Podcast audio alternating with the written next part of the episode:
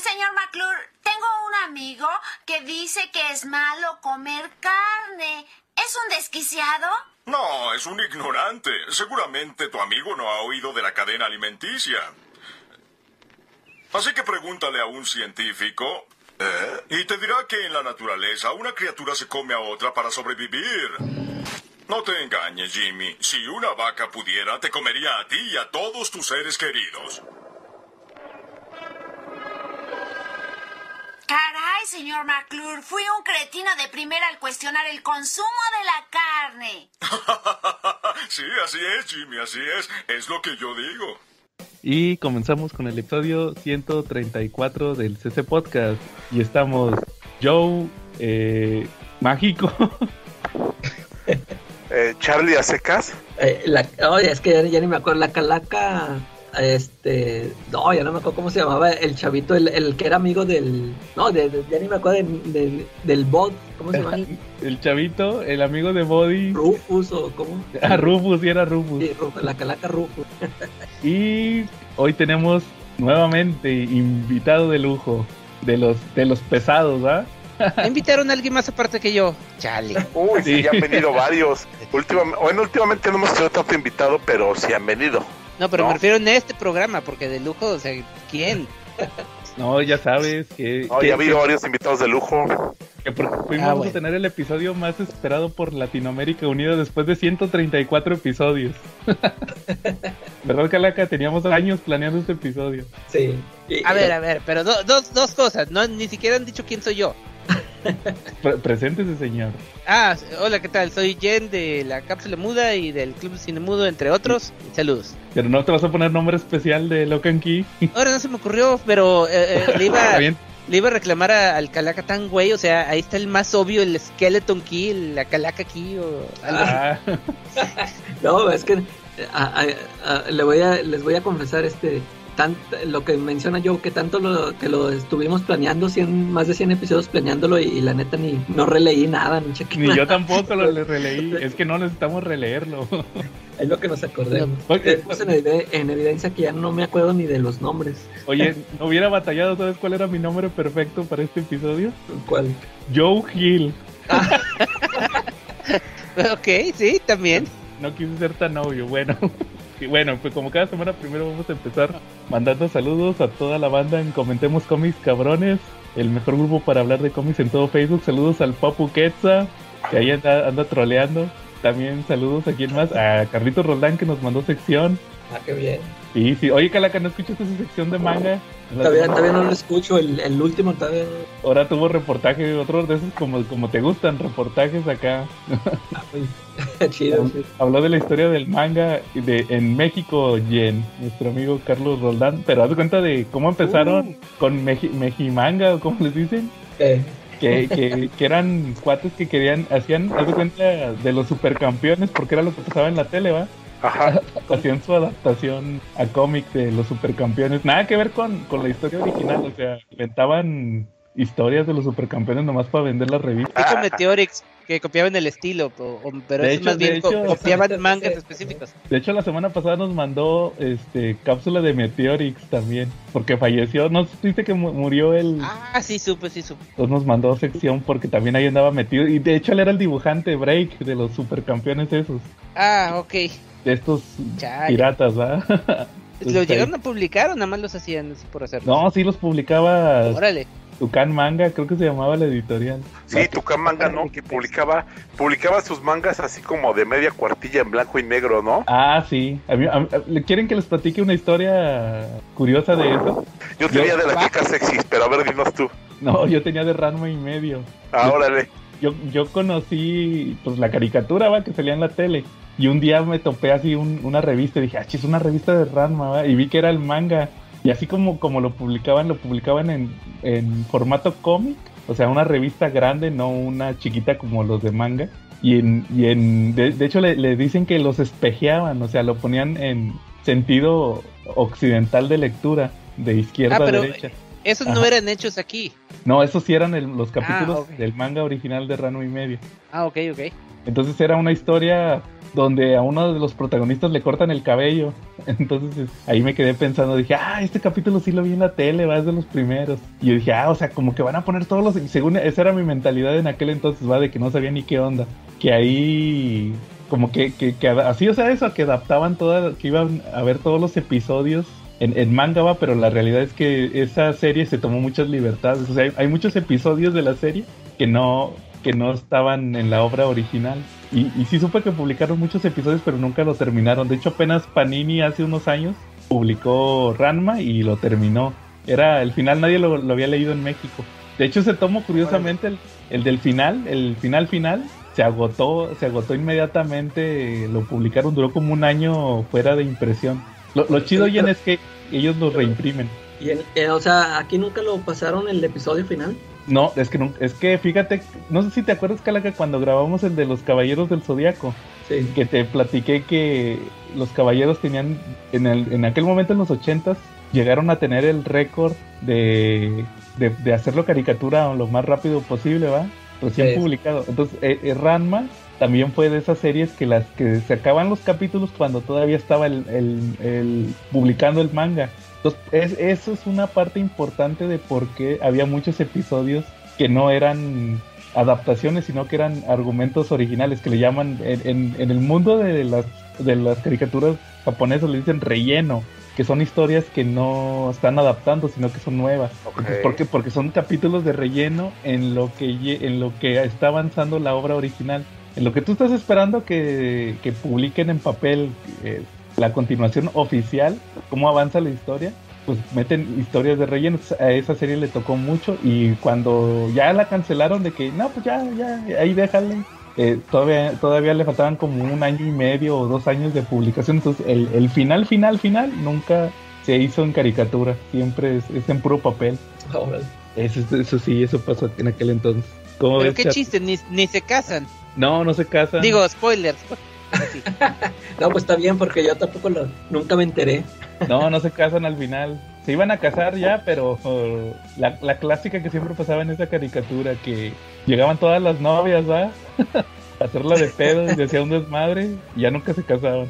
Pero y sí, también o sea, llegaba el otro, el cuate que estaba enamorado de, de Ranma mujer y que, que ah, quería, Kuno. quería una, ándele Kuno, Kuno Becker, digo, ese, Sí. que quería, quería una boda doble o algo así. Ándale, ese mero. De hecho, sí llegan todos los personajes a evitar la boda, y se hace el desmadre. Siempre pasaba eso. y, y sí fueron como que muy, muy, pero te lo vendían como que ahora sí era la boda boda, ¿va? Y pasó eso. Y ya se dan por vencidos de que como que te dan a entender eso de que no, pues así vamos a estar, va a ser un ciclo interminable, ¿va? Y así acababa ese, ese, esa serie, ese, el manga, ahí termina. Oye, y este, bueno, sí, siguiendo con saludos, eh, a Edsel, saludos, también a quien más nos falta, a Antonio Pérez, a Alberto A mi Morales, chavo, mi chavo. sí, tu chavo, Charlie, tu hijo perdido, también a Chinaski, saludos, Chinaski, don Armando, también, ¿qué más? A, Al, al autoexiliado, David. ah, saludos, que quién sabe dónde ande, va, que ni nos escucha, va, pero ahí, saludos. Algún día escuchará nuestros programas, yo lo sé. Ah, pues saludísimos para mi amigo Alair Rico, ya sabes, desde el principio ahí apoyándonos. Para nuestro amigo Misael, que está ahí en el Applebee's de Veranda haciendo los mejores cócteles. Mojitos, lo que tú quieras, ahí está. 45 pesitos los jueves tu coctelote, ¿cómo ves? Y pues él te lo puede dar. Ahora que si quieres ir, ahora que si quieres ir a dar la vuelta, pues ahí está el Bebote, ¿no? El tremendo Fernando González Aguirre y los Silver Riders y los Tortugos que te pueden llevar en motocicleta a donde tú quieras. ¿No? Si eres groupie, pues te puedes subir agarrado de alguno de ellos. Si llevas tu propia moto, pues te vas a ver más rudo, ¿no? Saludos también para mi amigo este Edson, para la, la hostess de ahí de un mesón y pues también para nuestro amigo Ángel Vélez, ¿cómo ves? Y también para el mejor grupo para comprar cómics en español. El grupo de ventas de Marshall Fisher, ¿no? Que ya regresó desde hace rato sus ventas de los viernes. Totalmente recomendado, ¿no? Que se aparezcan por ahí. Ahora, él tiene el final de Ranma y medio. Ah, nah, ¿qué, qué, crees que no tiene nada ese Marshall? Ahí tiene el, el Action Comics, Calaca, que tantos buscaste. Todavía otra vez lo sacó. La calaca se pelea de todo, apenas estaba peleando porque McFarlane no, no sacó lo que él quería que sacara para su aniversario de IMAX. No Digo, nada. Si quieren, si quieren saber dónde, si quieren saber de dónde puso esa pelea, quiere, No saca nada. Si quieren, si quieren saber dónde puso esa pelea y quién le contestó, pues no hay vuelta de hoja, métanse a Comentemos Cómics Cabrones, el lugar donde, aparte de, cómics, hablamos de los chismes del momento y creamos el chisme del momento. Saben que pues, para tener la historia completa se tienen que meter a venta de Comics Fisher y a otra página que es el grupo de Tierra 2, que se parece al de nosotros, y ahí van a tener el chisme completo siempre. Mándale. Jen, saludos. Ah, gracias, gracias por los saludos. Ah, que yo, que si yo mando saludos. No, pues a todos los que escuchan de, de ahí del, del, podcast y del Club de Cine Mudo. Saludos para el Alejandro, para Brenda, para Cass y para todos los demás. Va, muy bien, Calaca. Oye, ¿sabes que el, el otro día estaba escuchando el, un episodio pasado y me acordé de nuestro amigo Fernando de Multiversum. Ya no, un saludote para él. Quién sabe si todavía nos sigue escuchando. Ah, quién sabe si es cierto. Ya, todavía seguirá con su podcast. este, ahí repórtense. Eh. Va, saludos. Era el, episodio de Tom King, ¿va? Sí, de Visión y... Y era Visión y Mr. Miracle, que todavía tenemos el, el reboot, ¿va? El remake. Aquí eh, pendiente con Jen, ¿va? De, de Visión cuando lo lea en unos años. En otros 134 episodios. Va, muy bien, Calaca. Oye, Charlie, no hubo cochino español, nada. ¿Cómo no? Jack Marshall Fisher ya tiene, tiene ahorita el de Gotham Central, tiene, tiene varios, eh, tiene los últimos semanales que salieron, tiene el de Avengers, tiene varios, por cierto ya le hice pedido y pues espero que ya me llegue pronto. A lo mejor esta semana pues veo cómics nuevos, pues porque pues aparte te llegan de volada. Ándale, pues salió el de el del carnicero de dioses, lo sacaron en Ah, sí, sí, eso está buenísimo. sí, lo leí hace años. Bien. Eh, ah, más que ya me perdí entre tanto hablar que, que si no he ah, leído cuál. El carnicero de dioses de Thor. Ah, caray, no. God Watcher. No, no, no, no, de Thor casi no he leído nada. Esta es una historia que, en la que es, bueno, no, no, no, pues, no te voy a echar mentiras, no creo que esté basada en la película nueva. es donde sale, eh, mm, donde aparece el, el personaje que va a ser Christian Bale. Sí, exacto. Que es el villano, que se llama Gore, que es el God Watcher. Y básicamente la idea es que pues tú un día pides por con desesperación porque algo que es muy importante para ti suceda y no sucede, los dioses te pintan cremas. Entonces tú enojado un día te cae una espada y con la espada pues decides que como no te ayudaron ahora se las vas a rajar. Eso es básicamente la historia. Mm. Haz de cuenta que fue donde empezó este escritor que ahorita es de los favoritos de Marvel, de los más importantes, que es Jason Aaron. De hecho, ahorita tiene Avengers. Órale, no, Jason Aaron es chido. Y estuvo en Conan, y estuvo en Star Wars, o sea, le, le dieron un chorro de proyectos, pero porque su primera gran historia fue esta de Thor, la del God Butcher. Y pues de hecho hasta ahí llega esa historia, ¿va? porque como que repercusiones, repercusiones no tiene, va, pero duró 11, 11 números esa historia, se, se, aventó casi un año haciendo nada más una historia. Y pero estuvo muy buena. Sí, como dice Charlie, se trata de, de un cuate que es un extraterrestre. De hecho, ahí mismo en la historia te, hay un número que es su origen, que, que das cuenta que era de un planeta muy pobre, va, de así eran como campesinos y le, le, rezaban a los dioses y los dioses no, no respondían, ¿va?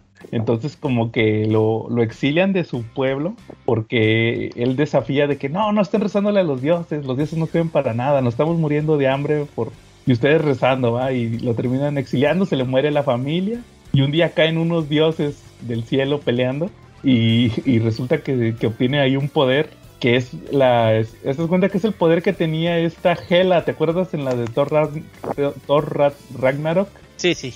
Como que su espada que crecía, ¿va? como, como ramas, ¿te acuerdas? Que así tenía como ramificaciones. Entonces ah, que se pone a matar dioses él. Y ahí anda Thor, que Thor pues es un, en teoría es un dios, a veces es extraterrestre, a veces es dios. Y este cuate anda juntando información para, para una idea que tiene para destruir a todos los dioses en todos los tiempos. Y pues ahí le toca a Thor pelear con él. Y está bien interesante la historia porque ahí te va el spoiler del primer número, ¿va? O sea, salen tres versiones de Thor. Haz de cuenta que es el Thor joven, porque de hecho Thor se lo topa varias veces. Eh, es el Thor joven cuando todavía no puede levantar el martillo. De hecho anda de vikingo en los en ¿qué? el siglo 9, ahí en ¿dónde vivía Thor en Noruega? Ahí anda. Ajá. Y su hidromiel, ¿no? Ándale, y luego es el Thor, el Thor Avenger, le dicen el Thor Avenger, que es el, el que estaba en el presente, y el King Thor, que es el del futuro, que ya se da cuenta que es Odín, ya Thor es Odín, y le falta un brazo, que usa una, así como de, la armadura del destructor y el martillo ya tiene todos los poderes de Odín, entonces como que se, las tres facetas de Thor tienen que combatir a este cuate que se llama Gore y es el personaje que va a ser Christian Bale en la película. La neta está muy buena la historia y te la recomiendo también para que la cheques. Y ya, ya después de eso fue cuando Jason Aaron hizo lo de la Thor mujer de este Jane Foster, pero eso ya fue más adelante, no, no, no está muy relacionado con esto. Ok.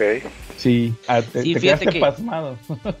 Sí, wow, increíble, ¿no? Sí. No, me estaba acordando, yo a Jason Aaron lo conocí cuando un, este Claudio, el de con el canción por fuera, me recomendó, me dice, léete, dice, léete ya este cómic de Punisher, el Punisher Max. Y yo, pues bueno, vamos, vamos a ver si es cierto. Ah, buenísimo, creo que me lo aventé casi me, quedé como hasta las 4 de la mañana acabándolo porque sí estaba muy bueno. Es el eh, que es prácticamente la última historia del, del Punisher que este o sea, donde se muere y toda la cosa al final y, y sí, está, está muy muy chingón. Yo dije, "Ah, este este tal Jason Aaron sí es bueno" y luego y luego lo conocí en el cómic de Star Wars eh, cuando, cuando empezó en Marvel y también estaba muy bueno, fíjate, hasta que ya llegó en mi momento de hartazgo con Star Wars y ya dejé de leerlo, pero sí, sí es, sí es muy chingón. es, que duró demasiado ese título. Sí, aparte muchos spin-offs que Darth Vader, que Doctor Afray, que este Han Solo y que Lando Calrissian y que Wicked y no sé qué más. Sí, ándale, no, y ese, y ese de... De hecho, por lo menos el de Darth Vader terminó pronto, pero todos los demás continuaban y continuaban. ¿Y todavía? Sí, todavía. ¡Hey! ¿Qué tal, CC Cuates? Del CC Porn Podcast ya llegó la sección más escuchada, la que nunca parece ser un pegote agregado de última hora en un momento random del programa. No, no, no, no, no, no, no, no, no, no, no. Bueno, sí. La que tiene mayor rating en todo el podcast y ahora les traigo las novedades de la primera semana de junio por parte de Panini. Manga de 129 pesos, número 8 de Hell's Paradise y 18 de Promised Neverland. En 139, Dorohedoro y Chainsaw Man número 9. Golden Kamuy número 27. Números 2 de Mieruko y Komi-san. 18 de Yuna de la Posada Yuragi. El número 16 y último de Mob Psycho 100%. Y el primero de Marshall además de el número 22 de Vagabond y Slam Dunk, estos números últimos de 149 y los pueden encontrar en Avenida Tamaulipas, esquina con Alfonso Reyes, muy cerca de Metro Patriotismo en Ciudad de México. Si que te queda muy lejos, te lo envío hasta tu casa por Correos de México, Mercado Libre o Shopee. Solamente manda un mensaje al Twitter, Instagram o Facebook de Checa tu Manga.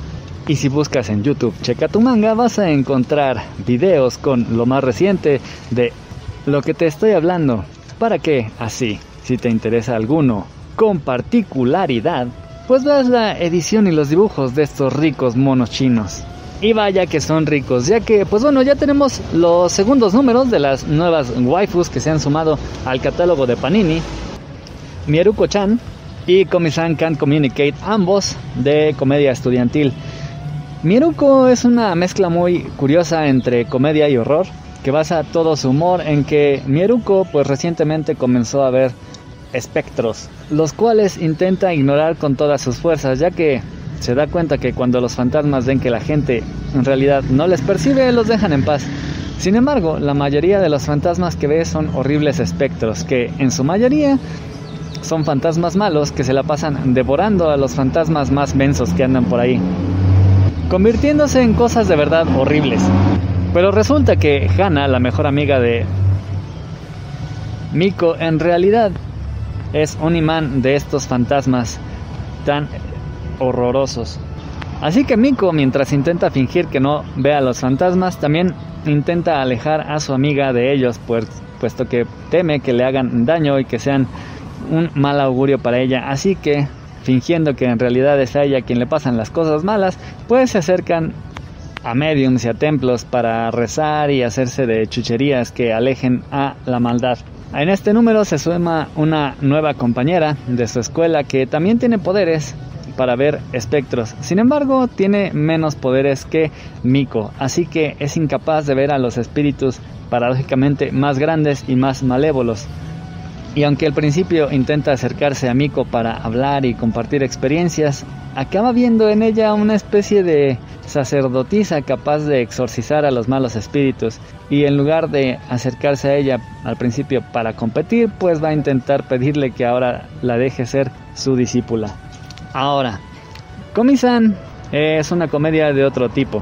Komi es una chica preparatoriana, esbelta, muy hermosa, que saca buenas calificaciones, tiene un pelazo, es el sueño de cualquiera. De hecho, tiene bastante embelesados no solo a sus compañeros, sino casi a todo mundo, ya que despide un aura de inocencia, de clase y es prácticamente inalcanzable, porque de hecho casi nunca se le ve hablando con nadie. Y es que en realidad Komi-san sufre de ansiedad social, es decir, queda prácticamente paralizada cuando tiene que comunicarse, que hablar con alguien. Sin embargo, cuando entró a la prepa, uno de sus compañeros reconoció esto y se acercó a ella, convirtiéndose así en su primer amigo y enterándose de su deseo. En realidad, Komi quiere ser una persona que tenga muchísimos amigos, así que Tadano pues intenta cumplir este sueño. Sin embargo, esto les va a traer bastantes dificultades a ambos, ya que Tadano no es precisamente un chico popular, y el círculo de amigos que va a empezar a hacer Komi-san en realidad es bastante peculiar. Una transvesti que es amiga de todo mundo en la escuela, una chica perro, una tipa que nadie topa pero que cree que puede competir con Komi, y ahora otra chica que admira a Komi-san como el resto de la escuela pero a un nivel obsesivo, al grado de secuestrar a Tadano y prácticamente babear a Komi-san cada que la ve. Sí, no es para nada el mejor inicio para un grupo de amistades, pero con algo se empieza y de no hablar con nadie, ahora tener unos cuantos amigos con los que puede salir a tomarse algo después de la escuela y tener incluso un celular con el cual les puede escribir, pues ya es algo.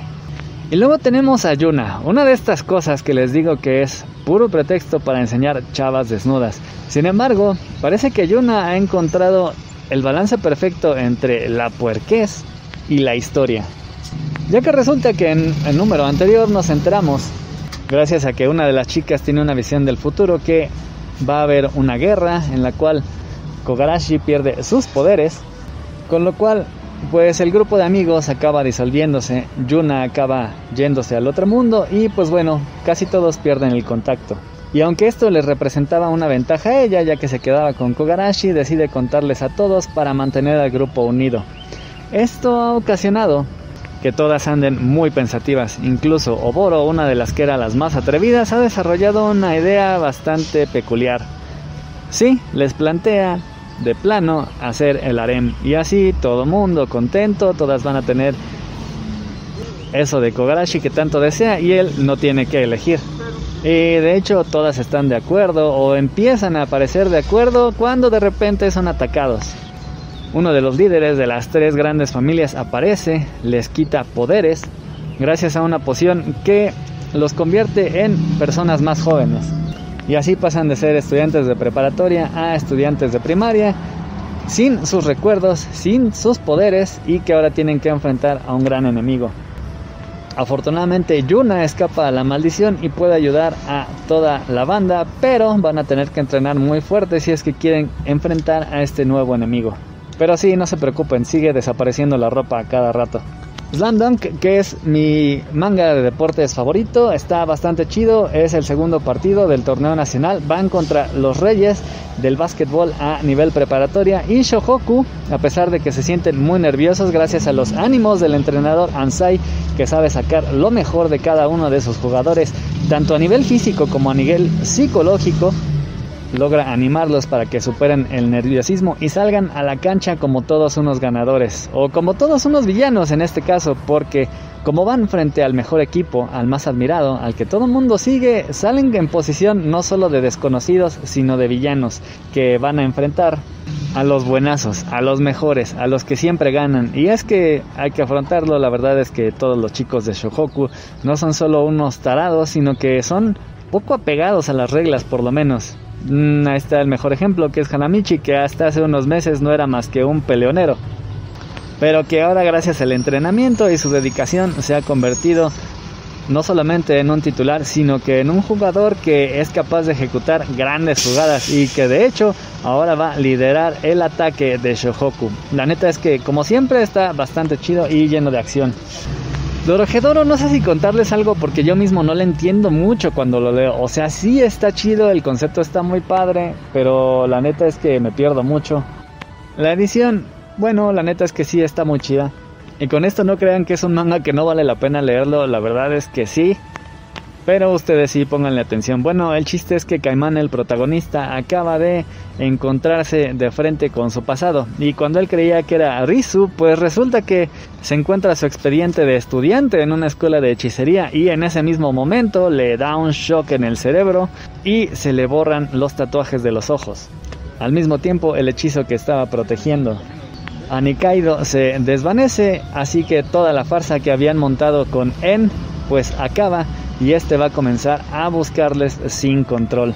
En Chainsaw Man, pues el equipo 4, que era donde estaba Denji, fue al infierno a enfrentar un demonio y ahí muchos del equipo murieron. Una vez que regresan bastante heridos, tanto física como psicológicamente, pues intentan recuperarse. Sobre todo Denji y Power, los más jóvenes, quedan al cuidado de Kai, quien al enterarse de que van a organizar una nueva operación para atrapar al demonio de las armas, pide que el grupo 4 sea excluido. Sin embargo, cuando Makima se entera de esto, prácticamente extorsiona a Kai para que acaben yendo. Y aquí es donde nos vamos a enterar que en realidad el demonio de las armas ya ha sido derrotado. Sin embargo, los pedazos del cuerpo están esparcidos en manos de diferentes gobiernos del mundo, con lo cual se va a desatar una nueva guerra. Esta, por supuesto, para obtener más pedazos y así hacerse de más poder. Y aquí es donde ocurre un movimiento inesperado. El gobierno de Estados Unidos, quien es el que posee la mayor parte del cadáver del demonio de las armas, decide utilizar este para cazar abiertamente a Máquina, que aparentemente tiene un poder tan aterrador que obliga a los demás gobiernos a ir sobre ella directamente. Esto ocasiona grandes destrozos y un montón de muertes en Japón. Y en el enfrentamiento directo entre Máquina y el demonio de las armas, Makima libera unos poderes espectaculares capaces de hacerle frente, tanto que tiene que huir de ella, y el primer lugar hacia donde se va es directamente enfrentar a Denji. Así que también vamos a ver no solamente al demonio de las armas contra Makima, sino contra Denji. Pero este no va a resultar nada agradable. Así este tomo es mitad política, mitad acción, la verdad es que está bastante interesante. Promise Neverland ya va a llegar a su recta final, Rey y Emma regresan del espacio-tiempo para comunicarle a Norman que ya han logrado forjar una nueva alianza justo cuando este comenzó la masacre que llevaría como punto final a la extinción de los demonios. Sin embargo, cuando sus amigos aparecen frente a él diciéndole que ya no es necesario que continúe con la masacre, pues este se dobla, se rompe, cede ante la presión, pero cuando están dispuestos a crear un mundo nuevo lleno de paz, ante ello resurge con un cuerpo más atroz y sin debilidades la reina de los demonios, que ahora que ya no tiene al resto de la realeza para controlarla, pues decide que va a hacer valer todo su poder y devorar a todo y a todos. Y la neta es que sí, se ve que esta recta final se va a poner bastante chida. Mob se termina con una, un movimiento muy particular, muy al estilo de One Punch Man, pues Mob no tiene rivales, finalmente vemos cómo en realidad es el psíquico más fuerte al cual nadie puede hacerle frente ni siquiera a sus amigos más cercanos, ni siquiera a sus enemigos más poderosos o su hermano que al fin llega al 100% de su poder, ya que solamente él puede enfrentarse a sí mismo. Y es que cuando iba a una cita para declararle su amor a una chica es atropellado y en ese momento pues su inconsciente se libera, toma el control desatas todo su poder dispuesto a ir a la cita a la que se había comprometido, destruyendo todo a su paso. Y es ahí donde mientras su cuerpo enfrenta a sus enemigos, Mob se enfrenta a sí mismo dentro de su mente. Un número bien interesante que yo creo que le pone punto final a esta serie para bien porque quizá ya más adelante se habría vuelto todo un choro infumable. Y si no la han leído, es una serie bastante chida, muy recomendable. Es del mismo autor de One Punch Man y tiene estos mismos rasgos que hicieron tan famosa y tan chida a la otra. Una serie de acción, pero que se burla al mismo tiempo de todos los clichés de este tipo de mangas. Y si les gusta eso, la verdad es que también tienen que apuntarse al estreno de Panini Marshall, que ahorita lleva 11 tomos en Japón y que es básicamente Harry Potter si Harry Potter no tuviera poderes. Y en lugar de eso fuera Saitama de One Punch Man. Me explico. El mundo de Marshall es un mundo donde impera la magia. Tanto así que a los moguls o a las personas que no tienen magia se les encarcela. Se les discrimina y se les persigue. Mash, el protagonista, como podrán imaginar, no tiene poderes mágicos. Es por ello que su abuelito, para protegerlo, se ha aislado y vive con Mash dentro de un bosque durante los 15-17 años que ha vivido Mash y para intentar que Mash esté protegido, pues por lo menos ha intentado que su cuerpo se haga fuerte. Así que Mash no solo está fuerte, está mamadísimo, es estúpidamente fuerte. Sin embargo, también es estúpidamente estúpido y algo ingenuo. Y también como no ha tratado con mucha gente es algo impertinente. Pero eso sí, tiene un buen corazón. En fin, un buen día, en realidad un mal día, a Mash se le antoja comer, así que sale al pueblo a comprarse un pan. Sin embargo, como él no tiene la marca distintiva de la gente que tiene poder, de inmediato todo mundo se da cuenta y al cabo de un rato ya tiene a la policía persiguiéndolo. Estos llegan hasta casa de su abuelito y él intenta esconderlo, pero por supuesto Mash sale a hacerles frente con sus puños. Sorprendentemente, Mash logra ganar, pero este policía no se va a dar por vencido. Sin embargo, decide hacer un pacto. A cambio de dejar en paz a Mash y a su abuelito, quiere que Mash se inscriba en una escuela de magia. Pero no solo eso, quiere que sea el mejor de los alumnos y que todos los honores, todos los contactos y todo, todo el dinero que gane sea para él. Y Mash accede. Así que ahí es donde empieza nuestra historia. Mash va a la escuela de magia, se apunta a las inscripciones y enfrenta las duras pruebas, llamando un chingo la atención, ya que a pesar de no tener poderes, es muy bueno ya que su fuerza le ayuda mucho. Como pueden imaginarse, todo el estudiantado se da cuenta, así que comienzan a atacarlo. Pero el director sale al quite. Y sí, igualito que en Harry Potter, este director apacigua a todo mundo, le da el pase directo a Mash, con la idea de que Mash, además de tener un buen corazón, podría representar un buen reto para el resto de los alumnos. Está bastante cagado ver cómo Mash pasa todas las pruebas mágicas utilizando solamente su fuerza e incluso enfrenta al bully. Ya saben, el típico niño fresa que intenta aprovecharse de los demás y humillarlos. Porque cuando este güey se mete con el primer amigo de Mash, pues se enoja. Pero ya saben, de inmediato cuando empiezan los madrazos, pues estos chicos fresas nunca están libres de conexiones entre la alta sociedad. Pero nuevamente el director sale al quite. Si ustedes ya han leído cualquier manga de acción, así como Naruto, como My Hero Academia, van a encontrar bastantes puntos en común.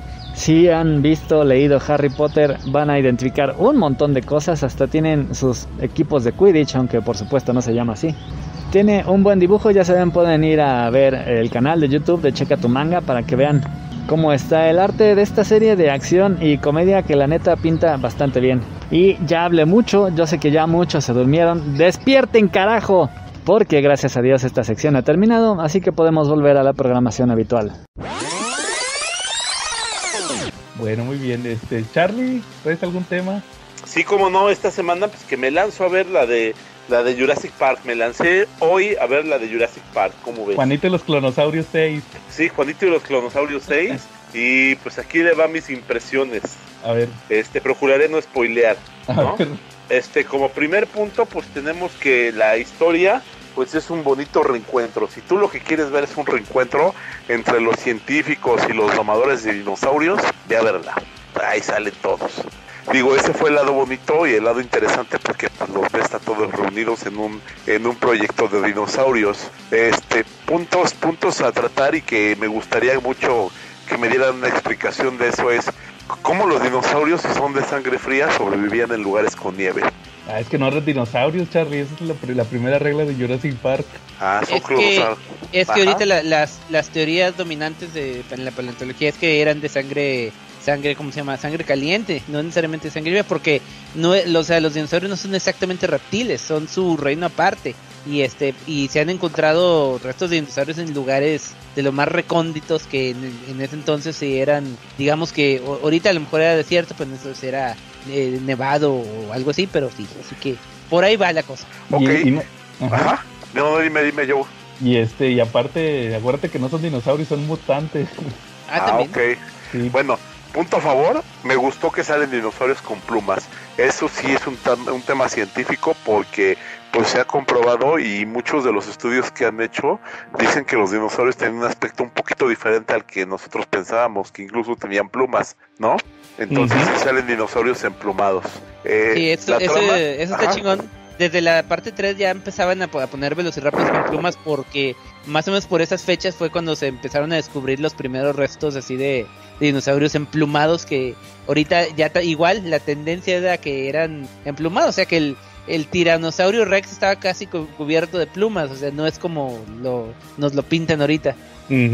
Y eso está, Mira. está chingón que lo actualicen esa, ese detalle. Sí, está, está padre porque al final del día, pues por irónico que parezca, todos sabemos que, bueno, no todos, la mayoría, este que pues una gallina, un guajolote, muchas aves, pues son lo, son como descendientes de los dinosaurios. Entonces, en algún momento hasta hacen chistes de eso en la película, ¿no? Este, de nuevo recurren al tema de la clonación en esa película y sale la chavita que es clon, ¿no? Y de nuevo es central, es personaje central de la película, ella, ¿no? Órale. Sí, de La- hecho, ajá. Ese, ese argumento me gustó de la, de la anterior que no estaba tan chida. Eso de que resulta que el socio de. ¿Cómo se llamaba? De Hammond, de John Ajá. Hammond. Él lo que quería era usar la clonación para revivir a su hija, ¿va? Sí, nada más que aquí te enteras de un trepidante secreto del clon de la hija. Cha, cha, cha, chan. Pero tienes que ver la película, porque si no Ah, te la voy a spoilear. Pero no hay un, hay un, hay una, hay, hay un secreto de esa niña, ¿no? Este, puntos en contra, este, la película le da muchas vueltas y termina exactamente como empezó. Bueno, con una solución que, que, que a un problema que tenían, pero termina en esencia exactamente como empezó, así termina, ¿no? Y más aún termina como terminó, termina este, en el punto en que terminó la anterior, ¿no? Ah, o sea que no soluciona nada. Pues no, le da mucha vuelta y termina exactamente igual. O sea, tampoco creas que, que al final vas a ver mucha muerte de dinosaurio porque igual y no va a pasar. Chin, eso sí pudo haber sido un spoiler, pero pues para que vayas preparado, ¿no? O sea, sí vas a ver muchos, muchos desenlaces y muchas vueltas, pero al final pues milagrosamente va a quedar igual. Más o menos como cuando como cuando en la familia Peluche, el Ludovico y Celsa hicieron un, este, iban a ir con todos al súper y estaban decidiendo quién se iba de su lado y Ludovico dio de vueltas, ¿no? No sé si vieron ese capítulo. No. No recuerdo. No, Ah, que, que daba de vueltas, decía, primero escogió a unos y Celsa tenía otros personajes. Y Ludovico decía, no, pues mira, ¿sabes qué? Te doy a, te doy a mi vieja y dame a Ludoviquito y dame a Junior. Y, y luego resulta que decía, sí, te los doy. Dice, ah, pero ¿qué crees? Ya no quiero yo a la rara, llévatela y tráeme a este. Y al final, este, la Celsa le dijo, oiga, patrón, es un idiota, terminamos exactamente igual que como empezamos, ¿no? ¿no? Sí, entonces pues, pero pues sí está palomera de la película, se las recomiendo con unas palomitas de chetos. Eh, sí es como que el hit del momento porque pues la sala estaba llena, totalmente llena. Y pues en la sala donde estuve, eh, sí les gustó mucho la película, aplaudieron. Oye, Eso quiere que decir que final, U- final, Ajá. Dicen que ya es la última película, ahora sí la despedida total de la saga. Eh, yo lo dudo mucho. La verdad no creo que dejen morir una saga así. Seguramente vamos a ver otro otro episodio más en un par de años. Eh, punto a favor, creo que cada día se luce más con los efectos especiales. En cada momento los dinosaurios se ven más reales. De verdad que ya se las compras totalmente que están ahí con los personajes. Oye, pero al final no te da así como. No hay un cierre. Bueno, con lo que dijiste de que, de que le dieron puras vueltas al asunto, como que no hay un cierre, así que puedes decir aquí puede terminar todo. No, no, no, no No. hay un cierre. Al contrario, te lo dejan abierto para que haya otra película. Ah, no, pues con razón. Sí, dudo mucho que dejen morir la historia. Pueden sacar ahí, no sé, spin-offs o algo. A lo mejor hasta una serie por ahí en Netflix, ¿no? De repente o en algún streaming, ¿no? Es que casi no se da que de repente ya haya como crossovers entre películas y series, ¿no? En streaming. Ajá. Ándale, quién sabe. No, y aparte creo que tiene serie en Netflix de Jurassic World. O algo así. Ajá. Como serie Entonces, animada o pues, algo así. Hay una Pues serie animada, de hecho mi, mi, mi, mi sobrina es muy fan de esa, creo que se llama Jurassic Park, eh, como un camp, ca- ah, algo de camp, Campamento, no. Campamento Cretácico, creo que se llama. algo así por ahí, ah, por ahí Y no hay muertes así como en Jurassic Park. Mm, No, en el capítulo que vi con, con ella no. Ah, entonces está muy Estaba suavizado. más, más, más suavizados. Ah, va. Muy bien. Bueno, entonces ahí, ahí está tu recomendación, Charlie. A ver si la veo en estos días. Y ya te. Oye, pero le, qué pongo, cro- le, le pongo Ajá. 7 de 10 estrellas de Charlie. Ah, órale. ¿no? Pero qué crossover puede haber con Jurassic Park? Jurassic Depredador. Park con- No, no, no, con este, con Babe el porquito valiente. También. ya hubo, No salió sé. en la de Jurassic World 1. ¿Quién? Salió el Jurassic World 1. Acuérdate que hay un ayudante que se le. Se le que se lo querían comer los velociraptors de, de este de Chris Pratt porque se le soltó un puerquito al principio de la película. Ah, de veras, de veras, sí. Ahí salió Babe. Oye, no, pero el crossover perfecto es contra Godzilla. Ah, no, pues los Ah, apachurra. Godzilla los, los mata. Los apachurra con una mano. Pero quién sabe, puede pasar. Va, Charlie, entonces ahí 7 va, 7 de 10. 7 de 10. Le pongo por animación. Le pongo por anima. Las únicas tres que como que me quedan volando serían a lo mejor estrellitas de trama, ¿no? La ejecución, el desarrollo y cómo la llevan, ¿no? O sea, sería lo único que no me gusta. Pero pues de ahí en fuera la animación pues está bien, ¿no? Los personajes bien porque pues apela mucho a la nostalgia porque te juntan a todos los científicos, ¿no? Órale. Pues sí es tiene sus no- momentos de susto. Está espectacular. Oye, pero pues ¿cuánta trama le puedes encontrar si creo que la única que tenía trama chida era la primera? Bueno, la primera la, la desarrollaron como si fuera un, una especie de viaje a un... digo, de hecho sí fue, la desarrollaron mucho como, como si tú hubieras ido a un parque de diversiones y entraras a una atracción, porque lo vivías realmente. Digo, en su momento sí fue bastante, fue la película más llamativa del verano, eh, porque era precisamente un viaje como por un centro temático y tú vivías las emociones que vivían la- los personajes de la película, te emocionabas con ellos. Me acuerdo que cuando se asomaba por ahí el dinosaurio, que se veía nada más su ojo, este sí te daba, te daba un pinche miedo bien atroz, o sea, hasta levantaba las patas de la butaca. O sea, sí tenía, tenía la, la hicieron muy bien planeada la uno, ¿no? Mm. Y fue muy novedosa, aparte de los efectos que le dieron. eh, yo creo que como la primera no puede haber. Sí. Aparte, toma en cuenta que la primera está basada en el, en el libro de Michael Crichton. Este, en un como 70%, 75 más tirándole. La segunda también está basada en, el- en la secuela, pero más como que el 40%. y- Pero la Sí. primera yo creo que eso le ayudó bastante. Pero el libro no lo escribió él, el libro es de Seymour Claro sí. Skinner. Es de Seymour Skinner, es Juanito Ah, y los dinosaurios. Ah, de veras. Ti- Tienes razón. o- Lo olvidé, olvidé ese detalle. Oye, yo fíjate que yo nomás leí un cómic esta semana. Fíjate que me chuté el Archie conoce a Riverdale. Eh, A la serie. La, Sí. ¿What? O sea, ¿hay un crossover con la serie de televisión? sí, lo, fue un one shot, salió hace dos semanas. Ah, Tres. qué pexes. sí, ya lo Sí. leí. Este, qué tal? Está bien pendejo como todo lo de Archie. Pues no es Archie, no puedes esperar algo, algo muy relevante. Nada más te das cuenta que se trata de que en el, en el mundo de Riverdale andan, tú sabes que siempre están los así con sus cosas de pandillas y todo eso, ¿ah? Entonces, Nada más este, vi un capítulo de Riverdale, así bueno, que no ahí, sé. bueno, ahí están con sus cosas, ¿ah? Y sale una app como las de, de estas que te hacen caricatura. Sí, sí, Sí. las ubican, ¿ah? Ajá, sí. sí. Y resulta que, que sale también en el mundo de, Ri- de, de Archie la, la app que te hace a- así tridimensional. Y, y- y se hace así tipo, eh, así, así como, como en la serie, ¿va? Y, y al final resulta que, que este chavo, el, el, el científico, ¿sí se acuerdan del científico de, de Archie? Dilton. Sí, sí. Dilton, el de los lentecitos, hace un, ¿cómo le llaman? Como una impresora 3D, porque el Archie quería hacer hacer una copia o algo así, ¿va? Porque, ah, porque va a haber un baile y, y, y ocupa otra copia de él. Y, y resulta que pues sa- salen dos y, y sale el verdadero Archie, el de la... El, el, el, de Riverdale. Y al, final resulta que lo... transporta a todos los de Riverdale a- al, al, al del cómic y, menos Jughead. Jughead se va al, de la serie. Y al, y al final resulta que están ahí haciendo sus cosas y al final Yu- Jughead soluciona todo hablándole a Sabrina. Ya Sabrina arregla todo. Sí, sí está muy chido, la neta. Está, está bien pendejo, pero está bien divertido. ¿Y, y a cuál Sabrina le habla? ¿La del cómic o la de la serie? Eh, es que ese es el chiste, todas son la misma. Y las dos son poderosas, mágicamente. Las dos tienen las mismas características. Digo, ahí no tienen tanta diferencia, ¿no? No es, no es como el Jughead de, del, del Riverdale y el de Archie, que son muy diferentes, ¿no? Ujú. Sí, o sea, al, al final es la misma, siempre es la misma, o sea, no, no cambia. Pues yo quiero que conozcan a- al, al pequeño Archie o a los de Archie 3000, que eran eh, eh, bien futuristas, estaban chidos. sí, y de, de hecho mencionan algo del, del Jughead, Policía del Tiempo. Ah, eso estaba bien chingón el cómic. Va, este, Calaca, ¿algún tema que traigas? No, yo ahora, yo ahora no traigo, no, no alcancé a ver nada. Órale, No me digas. Calaca.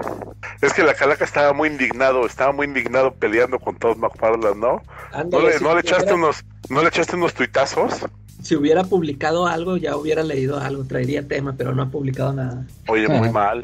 Mira, Ah. hablando de Todd McFarlane, yo ahorita estoy leyendo los de Infinity Inc. que dibujó él. órale, ¿qué tal? Eh, más o menos, nada más, más o menos. Es- ese es- ¿Quién es- los qué? ¿Quién No, los escribía? ¿Quién los escribe? A ver, déjame checar. Pues en los que en los que voy yo es Roy Thomas, con Todd McFarlane dibujando y ya, ya ahí más o menos estaba eh, agarrando el estilo con su, especialmente con sus capas acá kilométricas y todo eso. Sí, no, varía porque creo que le ponen en tintador, ¿no? Sí, sí, sí, pero de modos sí se, sí se nota el estilo de, de McFarlane, sí, pero este pero ahorita lo, que- lo que yo lo que yo les quería hablar este de lo que acabo de terminar acabo de terminar de leer hoy una serie que estuve a punto de dejar en el número uno y es no, no sé si hablaron de ella la de Squadron Supreme Yo sí la leyó. ¿Pero este cuál? ¿El de los, el de los 80? sí la de los 80 la, de la, la del 85 de este Mark Mark Greenwald Ah, buenísimo. Sí, fíjate que yo muchos años estuve oyendo de, de que Squadron Supreme, que está chida, que no sé qué, pero siempre la decían, no, es que son vil copia de, de Justice League. Y bueno, se supone que esa era la idea. Pero ahora que salió esa, esa lista que hablamos ahí en, en Comic Book Resources de los mejores runs de, de cómics, venía ese, dije, bueno, ese es lo que me convenció a, a checarla. Y estaba leyendo el número uno y dije, estuve a punto, así de, en, a mitad del primer número ya tenía la mano en el, en el, en el botón de borrar la carpeta, pero dije, ok, vamos, vamos a aguantar. Es que no, dije, no puedo, o sea, yo soy fan de Justice League, no puedo soportar así estas copias baratas de Marvel, que chafa, y no, este, acabó convenciéndome y la, la leí toditita y ahorita ya, ya tengo ahí les- la secuela lista, porque, este, sí me gustó así como es que es cae exactamente en la e- era transicional de, de los cómics cuando están madurando apenas que, que a lo mejor no la no la valoran tanto como pues porque salió en la sombra bueno un poquito antes pero en la sombra de Dark Knight Returns y Watchmen.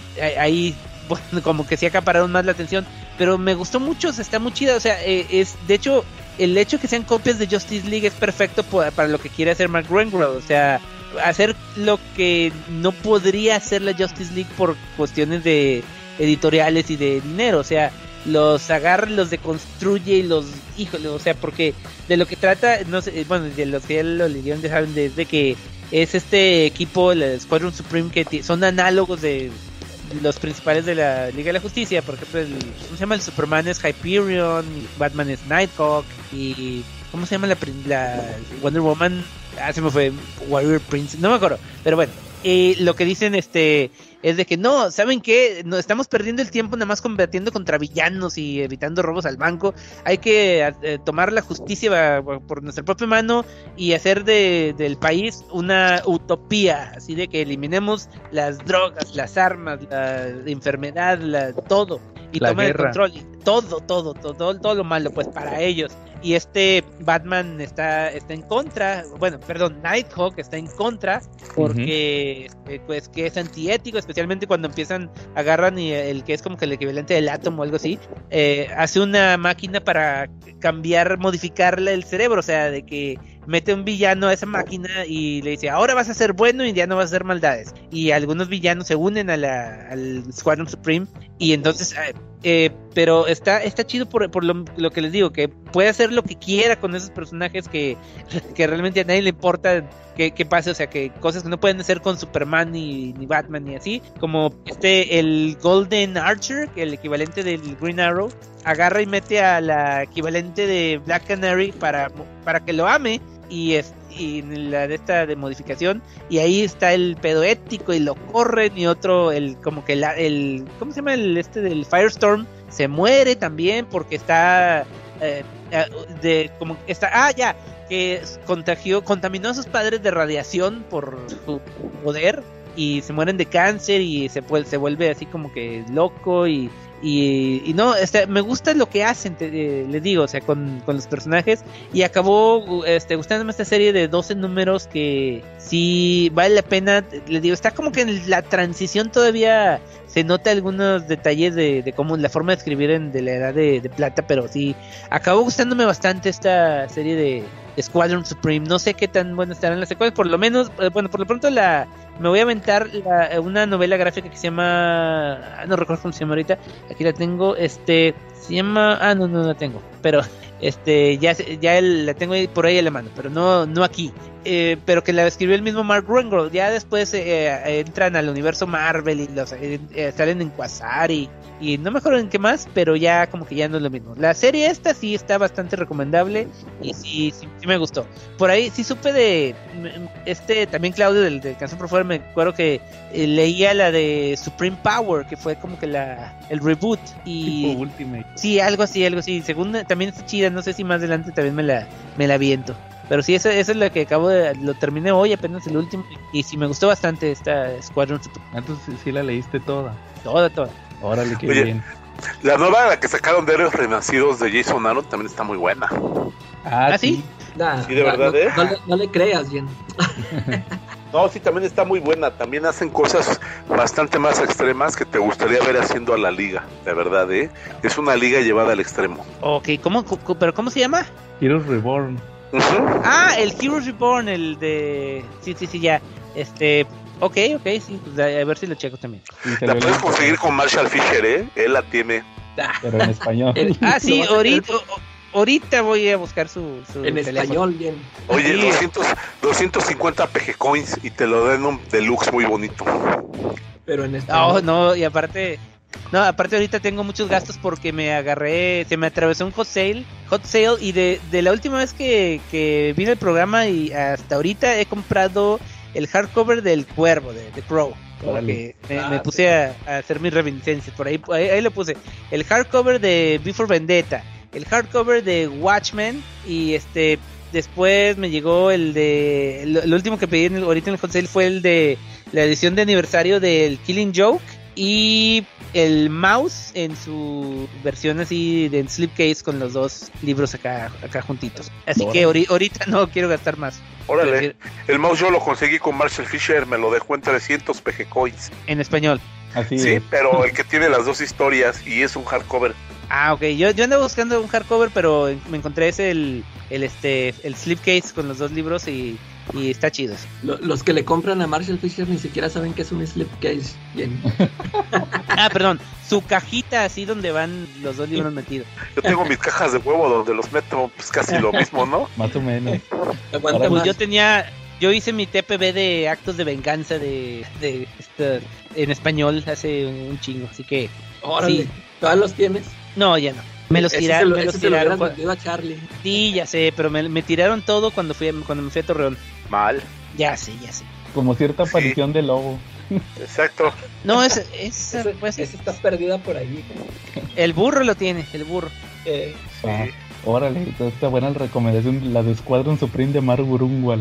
Ok. Sí, les digo, todavía no, no he leído la- las demás y de hecho, eh, sí, yo pensé que ahí empezaba, pero ya después me, me enteré que como que era de que por... eh, o sea, la- eh, ellos, el Squadron Supreme tiene apariciones como desde de los 60 a finales de los 60 este, en Avengers y en Defenders y en otros, y este, también los quiero leer por ahí nomás para ver de qué me perdí, porque si, en- si empieza así como que el mundo es un desastre, o sea, y eh, ellos que fueron controlados por un villano y no sé qué pex, pero ya se liberaron y, y Sí. ahora tienen que arreglar todo. Y dije, ah, caray, esto sí como que continúa de algo, pero no sé de qué, así que De, ya, ya chequé y ya los tengo. de hecho, yo hace poquito compré un. Pues no, es que no son tomos, porque son como, no, como tres, tres grapas en una que saca Marvel que se llaman Marvel Tales. Y, y justamente Ah, es ya sé cuál es. como que juntar apariciones y sacaron uno del Escuadrón Supreme justamente por el por este arco que platicó Charlie de Heroes Reborn. Como salió el año pasado en inglés, publicaron ese cómic que eran como las primeras dos o tres apariciones del no, eran como las primeras dos apariciones del Escuadrón Supreme.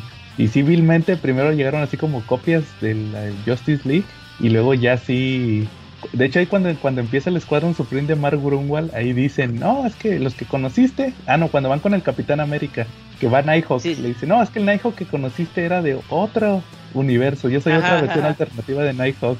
Aparte, sí, era, es que era el Squadron Sinister, Sinister y, y el Squadron Supreme. O sea, son como su- la versión buena y mala. Y este es otro aparte, ese es un tercero, que es Escuadrón Supreme. Sí, porque aparte hubo un Nighthawk que ese ya lo conocía que estuvo en Defenders. En Defenders también. ¿no? Y de, de hecho que salió incluso una versión Ultimate en, en The Ultimates. Ah, sí, es, sí, de hecho estaba con, creo que también está con los Defenders de los Ultimates, los que eran así bien poses. Ándale, sí, sí, esos, esos. Ahí Pero andaba. te digo, es, ese era otro Nighthawk. Ándale, sí, sí. no sí, era ahí- el, de, el, el que salió. Sí, hubo varios Nighthawks ahí en, ahí, ahí en Marvel. Oye, muy buena recomendación. Yo se lo leí el año pasado también. Oye, teníamos un, un conocido, porque la neta no nos quería, que decía que era el Proto Watchmen. Pues, mira, es. Yo lo, lo que me sorprendió mucho es que básicamente hace eh, Civil War y Identity Crisis más de como 20 años antes que el Marvel y DC respectivamente. y hace las preguntas que nadie hacía en aquel entonces. Exacto. Sí, en ese, en ese sentido sí dije, ah, caray, sí, o sea, sí está como que muy adelantado a su, a A su época, época. pero pero insisto que salió como que en mal momento porque sí se lo, lo opacó gacho Watchmen y, y el otro. Va. Oigan, fíjense que yo también traigo un tema que les quería platicar. Fíjense que esta semana salió la temporada 3 de The Boys, de los pibes, como le dicen en, en Argentina. Así como ¿Neta? tú. No, no sé, como tú dices, Ah, y en España, ¿cómo le dicen? este, los chavales. Ok. Ah, y en Venezuela los chamos, ¿no? Y aquí los chamacos, ¿no?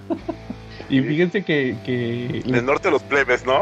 Ándale, los, pi- los plebes, ¿verdad? Sí, exactamente. Y quería platicarles un tema de streaming, pero primero, antes que nada, les quería platicar que adaptaron en, en, las tempora- en la temporada 3, adaptaron un, un cómic que me gustaba mucho de The Voice, del cómic de The Voice. Un, así de, de la nada vino la adaptación. Hagan de cuenta que les voy, les voy a poner un poquito de contexto sin spoilearles mucho la temporada. Hagan de cuenta que en la temporada 3 eh, andan buscando un arma que supuestamente puede matar a Homelander.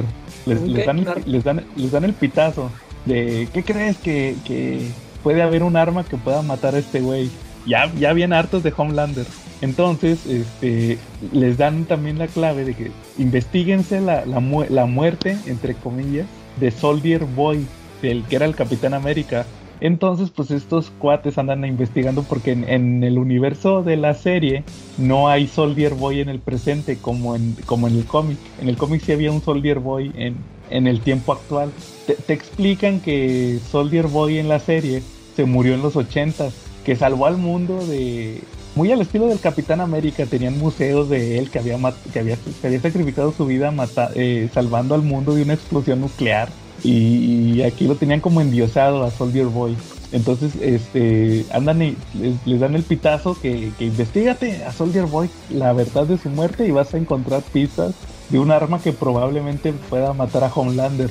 Entonces resulta que por motivos de, de la serie van a investigar a los personajes que conocían a Soldier Boy y que siguen vivos. Uno es el que era su ayudante, el que era su, po- su Bucky, pero en, en los cómics no es, es uno que se llama Gu- Gunpowder, que salía en, era de, ¿cómo se llamaban? Teenage, Teenage Shakes o algo así, ¿sí se acuerdan? Los- Tienes Kicks. Kicks, Nicks, algo así, los que salían al principio. Y es uno que se parece a George Dredd. No sé si se acuerdan, trae uno, hay uno que trae un casco de George Dredd. Ah, sí, sí. No Ese creo cómo se llama ese, pero sí me acuerdo. Ese cuate sale en la serie, pero ya, ya viejo, como de 60 años, porque él, él había sido el ayudante de, de Soldier Boy y ahora es un, o sea, el, el vato es un Punisher, entonces pues está obsesionado con las armas y anda eh, en la típica convención de pistolas, ¿no? donde que tenemos que pelear por nuestros derechos, en las que la enmienda dice que todos podemos cargar armas, ¿va? Hay que pelear nuestros derechos eh, que no creo que esté muy bien decirlo ahorita con este tema de la matanza que hubo, ¿ah?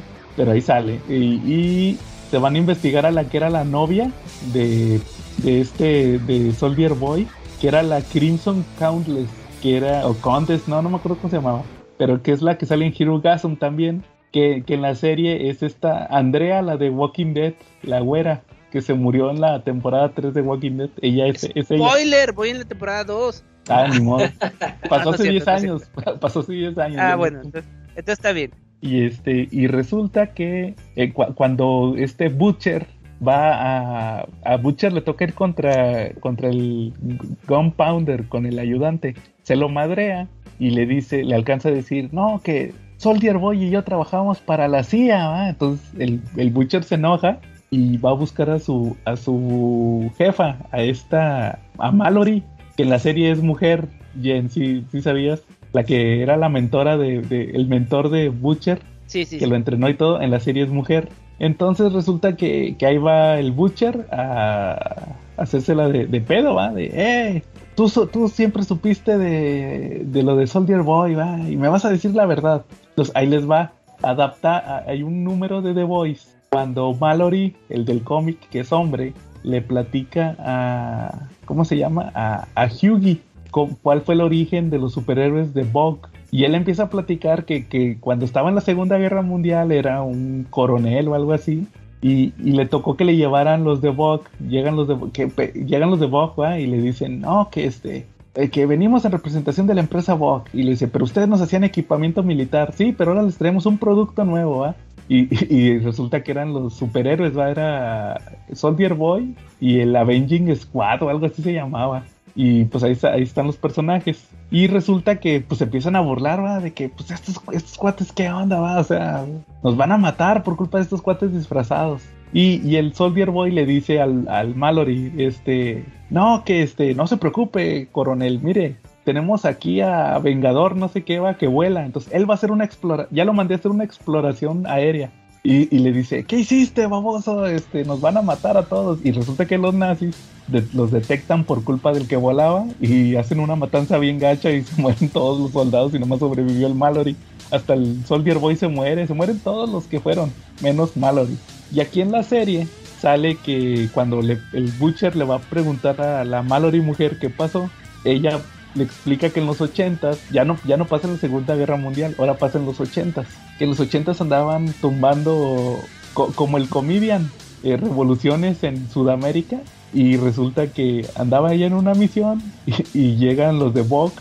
Llega Gu- Gustavo Fring, ya ven que Gustavo Fring es de los pesados de, de en la serie y le dice, no, que comandante Mallory, mire, le trajimos eh, soldados especiales, va, y es el, otra vez el Soldier Boy con los Avengers, aquí sí son los Avengers, es Payback, que son los que salen en The, Vo- en.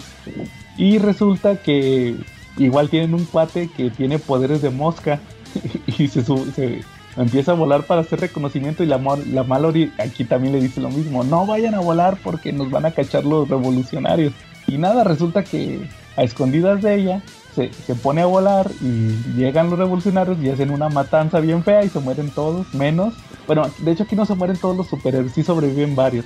Y resulta que la, la, la que era la novia del Soldier Boy, la, la, esta, la condesa Escarlata, le dice que no, que los rusos se llevaron a, a- porque eran revolucionarios patrocinados por los rusos. Los rusos mataron a, Soldier Boy con un arma y se llevaron el cuerpo. Y ya ese es el gran misterio de, de- lo que va, o sea, de, esta subtrama. Que tienen que buscar una el arma y, y adaptaron esa parte de, The Voice, ¿va? pero ahora en los 80s y con la Mallory mujer. Pero estuvo muy, eh, casi calcado del cómic, sí estuvo muy padre. Sí me gustó, como ven. Muy bien. Sí, como que siempre The Voice es bueno, ¿no? El streaming que manejan ellos es, está rico. A mí me gustaron sus, sus, sus temporadas anteriores. Y ahorita pues voy a buscar la tercera, ¿no? Bueno, no voy a buscarla, voy a, a someterme a un proceso de operación de codo para que no me duela contrastar el streaming, ¿no? Ándale. Pero sí, pues ahí está. Y, y también les quería, eso es lo de The Voice, ¿va? Pero les quería hacer una pregunta. Fíjense que estuve viendo que, no sé si ya supiste lo que pasó la semana pasada con, con lo de Star Wars. Iba a salir Star el, Wars. iba a salir el mismo día que, que Stranger Things, el viernes pasado. Pero Se que el Obi- el Obi-Wan. el ¿o qué? Obi-Wan, Obi-Wan iba a salir el mismo día. Ah, pues de hecho Star Wars estaba saliendo los, los viernes, ¿no? Sí, Los, no, los de Boba Fett y los de Mandalorian eran los viernes. Sí, pues haz de cuenta que resulta que, que lo pusieron el, el viernes y a la mera hora lo subieron el jueves en la noche. Que adelantamos el estreno de Obi-Wan para el, para el jueves en la noche. Y la próxima semana sale la serie de Miss Marvel el miércoles. Ah, y luego esta semana Obi-Wan fue el miércoles, pero la próxima semana va a salir Miss Marvel el miércoles. Entonces, pues yo creo que lo van a volver a mover al, al viernes. Obi-Wan. Mm, ok. Y ahorita esta semana pues salió The Voice, que iba a salir el viernes y ahora va a y, también lo adelantaron al jueves en la noche. ¿Que qué creen que Amazon adelantó el estreno de los tres capítulos los adelantaron para el jueves en la noche? Entonces yo siento que es la pregunta que les quería hacer a ustedes qué opinaban. Ya estamos en una época actualmente donde ya en, en sí están compitiendo hasta en los días de estreno. Creo que esta es la primera vez que se da eso con lo que pasó con Stranger Things contra Obi-Wan. Nunca, nunca, nunca habían chocado y nunca, este, nu- nunca habían tenido, o sea, como que hasta eso se programaban, ¿no? La- las series, como que tr- trataban de no chocar, Co- como las películas, va, que, que, que cambian las fechas para, para no chocar con las superproducciones, va, para, to- para tener todos un pedazo del pastel. Exacto. Y ahorita estoy notando que ya las series, ya estamos en una época inminente donde ya todas tienen que chocar. Es que ya hay demasiados streamings, hay demasiados streamings, hay demasiadas series. Y este fue el primer choque, va, el, el, el Obi-Wan contra Stranger Things.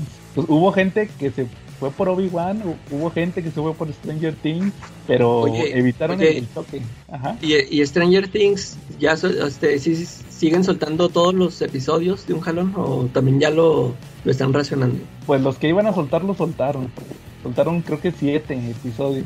Es que según lo, lo están manejando como temporada 4, parte 1, pero Sí, y ve, Ah, ya, sí, ya se, ya se agarraron en dividirlas, ¿verdad? Las temporadas. sí, no sé, no sé por qué hacen eso, o sea, eso, sí está, o sea, acaben de filmar todos los capítulos y ya sáquenlos, si, si no quieren juntos, este, igual como la, la, la otra, la serie de Better Call Saul, ahorita se quedó bien chida Ah, y, y, y se- re- resulta que va- también van a hacer pausa como de dos meses para...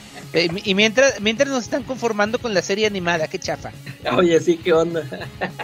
¿neta? Sí, serie animada de Better Call Saul yo también no, no lo creía hasta que vi el primer capítulo y no me gustó. ¿Pero de qué se trata? De, de Jimmy, Jimmy McGill cuando estaba chavito y hacía sus tranzas pero en la escuela. Ah, órale. No sabía que había serie animada. Sí, es en serio, son cortitos, así como que de 8 o 10 minutos por ahí. pues. Ah, va. Entonces, eh, sí, o sea, esa era mi opinión. ¿Qué, qué, qué opinan ustedes? Ya estamos en, en una época donde esos choques son inminentes. Ya tienen que competir hasta con las fechas. O sea, saben que este día vamos a chocar. Pero yo creo que va de la mano de que ya todos tienen streaming, ¿no? O sea, todas las, todas las empresas. Sí, ya. ¿O, o- o qué opinan? Pues es que mira, yo creo que lo hacen más, más marcado por el tema de, de inevi- inevitablemente nos vamos al tema de economía, ¿no? Aquí en México, ¿cuántos pueden tener todos los servicios de streaming que hay? ¿Cuántos los pagan? La mayoría tenemos uno o dos o tenemos la aplicación de Cuevana, ¿no? Y párale de contar, Ándale. ¿no?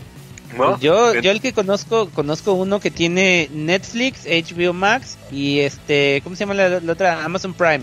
¿Y Este, le da Ale- tiempo para verlas todas? Sí. No, y a, y a veces, bueno, es, es Ale- Alejandro González de, también de- del, del Club Cine Mudo, que también ahora está con, en la cápsula. Ahora que, que fui a su casa, estábamos y no, no hallábamos que ver en los tres, o sea, en, en los tres servicios, pero sí, Eso es lo peor. Venga la Alegría, ¿no? casi, ¿no? casi. Órale. Y, y, por ejemplo, es como por ejemplo HBO Max, no sé si te acuerdas Jen, cuando salió ¿Qué? Doom Patrol, que estaba bien marcado Ah, sí. que el, el día de estreno es los jueves. Ajá. De hecho, por ejemplo, ahorita están estrenando Young Justice. Mi comentario de Young Justice de la semana que, que sale los jueves. Y, y como que ese día es el día de, de, de HBO Max, ¿va? Las series las voy a sacar el jueves. Para no, para no pe- para no chocar con nadie que saca los viernes. Oye, pero los jueves también está, sal- está saliendo Star Trek. Star Trek están saliendo los jueves. Y ahora también está saliendo la competencia directa The Orville. Está también en los jueves. Ah, y ese de, ese de Star Trek está en el Paramount Plus. Sí, que ese, ese hay aquí. Ya ni sé. Sí, sí, creo que cuesta como 70 pesos. güey, Ah, digo, ah, está. sí, sí, yo, porque yo ahí lo veo, sí. Ah, claro. es que ni te fijas cuánto pagas, ¿va? No, o sea, yo nada más los tengo por tenerlos. Así de, suscríbete, eso sí, viene, viene. Que el canal de telenovelas, sí, viene también. El VIX Vaporub. Ya sé, que el Discovery, el Discovery Kinder también, venga, venga. ¿Que quieres comprar el streaming de dónde quedó la bolita de Garibaldi? Échamelo, échamelo, algún día lo veré, También, ¿no? también. El de, de todas las películas mexicanas de, de Garibaldi, de Verano Peligroso con la Guzmán y la de la, la película de Hombres G, o, o quién sacó película, ah, sí, Hombres G, y de hecho creo que Magneto Sí. también. Todos esos, Vuela, todos esos canales de streaming los tengo. Pero pues ya ves, o sea, ahí, ahí descubriste otro. Ahí está chocando HBO contra, contra Star Trek. Exacto. Este, sí, pero, o sea, ellos, o sea, a ellos sí les valió, o sea, están sacando Star Trek y Orville el mismo día. Pero, por ejemplo, es que ahí son episodios, episodios, podría decirse individuales. Te puedes echar los dos episodios en un día. Pero, pero en el caso de Obi-Wan contra Stranger Things, era que... que- Pues. Pero Stranger Things sacaron como siete capítulos juntos y Obi-Wan nada más dos y luego ya semanales. O sea, Pero- no, no es lo mismo. O sea, tú dices para los enfermos que ven todos los capítulos el mismo día que salen. O, o no tanto, o no tanto verlo, sino más que nada la, la atención mediática. Mm, bueno, eso sí, tal vez. Yo creo que ahí sí se, por ahí se va más un poquito más mi comentario, que quién se queda con, con la atención mediática.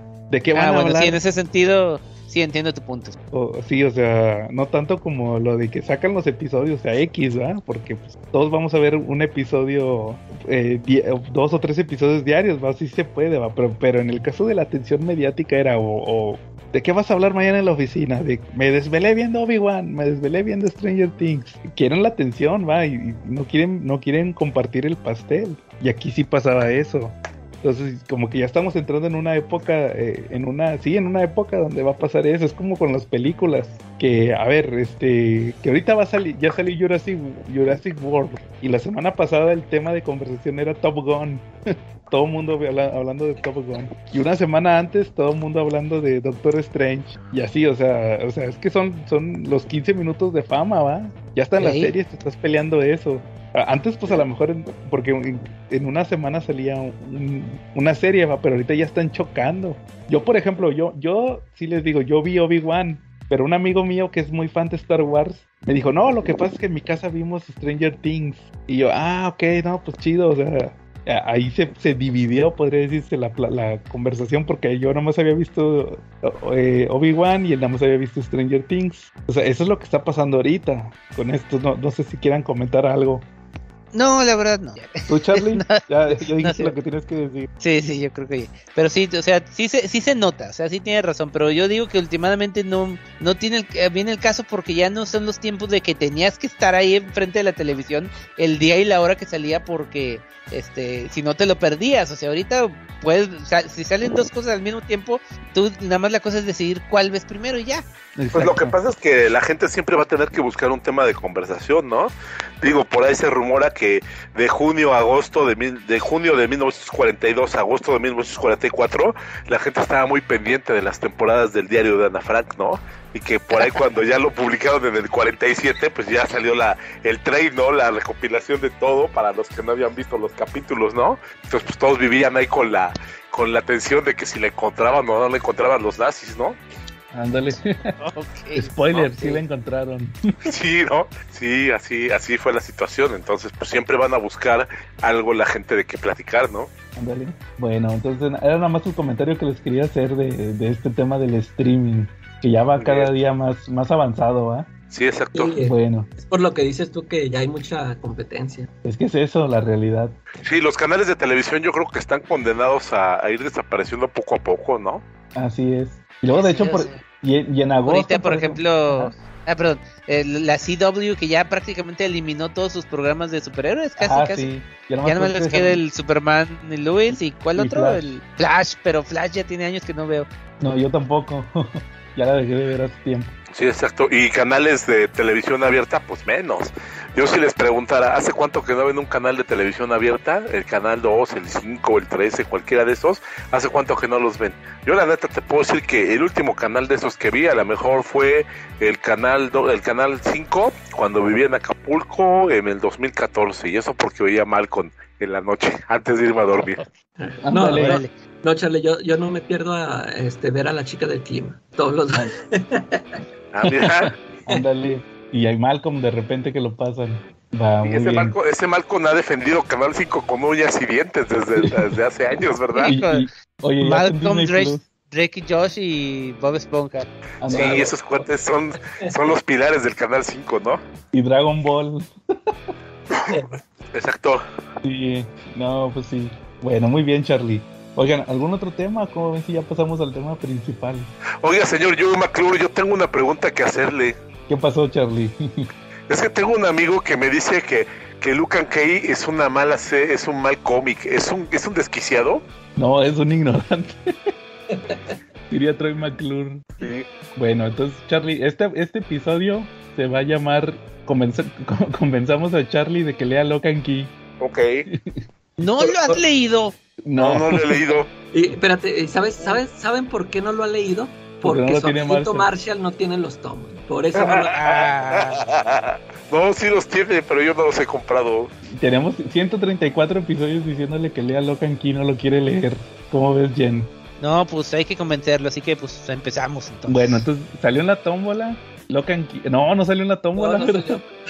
¿Desde cuándo acá respetan la tómbola? No, de hecho no la respeto. Pues No, la otra vez no me acuerdo que... Pero dijeron que mejor Luke and Kay para torturarme. Ándale. Con razón. Porque la otra vez igual salió que lo mejor de Marvel y el fin de semana está el Calaca. Oye, que vamos a hablar de Lobo. Yo, ¿qué? No era Marvel. No sé. Ah, entonces escogimos Locan Key. Y pues, a ver, Jen, ¿cómo conociste Locan Key? También te lo recomendó Claudio. Híjole, fíjate que no me acuerdo. O sea, hoy estaba tratando de hacer memoria de cómo, cómo conocí Lock and Key. No creo que haya sido por el autor, porque Joe Hill.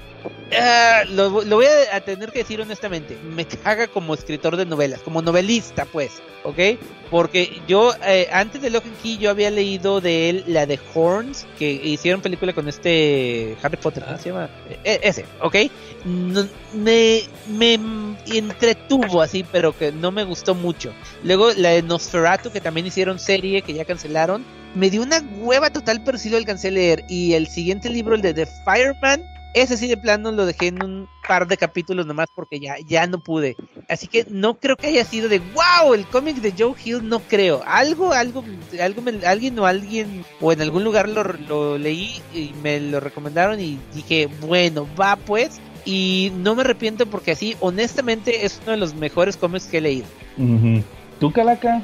Yo, yo tampoco me acuerdo, este, no, este, no, no me acuerdo también dónde, eh, por ahí me enteré que decían que, que muy buena la serie y hasta que, ah, de hecho ya me acordé, este, cuando la publicaron aquí en español que era Bruguera, Sí, Bruguera. eh, compré los dos primeros números creo y en esa primera leída, este, como que no me, al principio no me convenció porque yo me esperaba algo más de horror y lo sentí más de fantasía y dije, no, bueno, dije, no, pues entonces aquí lo dejo. Y ahí lo dejé, ya hasta que, creo que hasta en el, hasta que en el, en el otro grupo pirata eh, empezaban a comentar, este, y ya, este, dije, no, pues le voy a, le voy a dar otra oportunidad.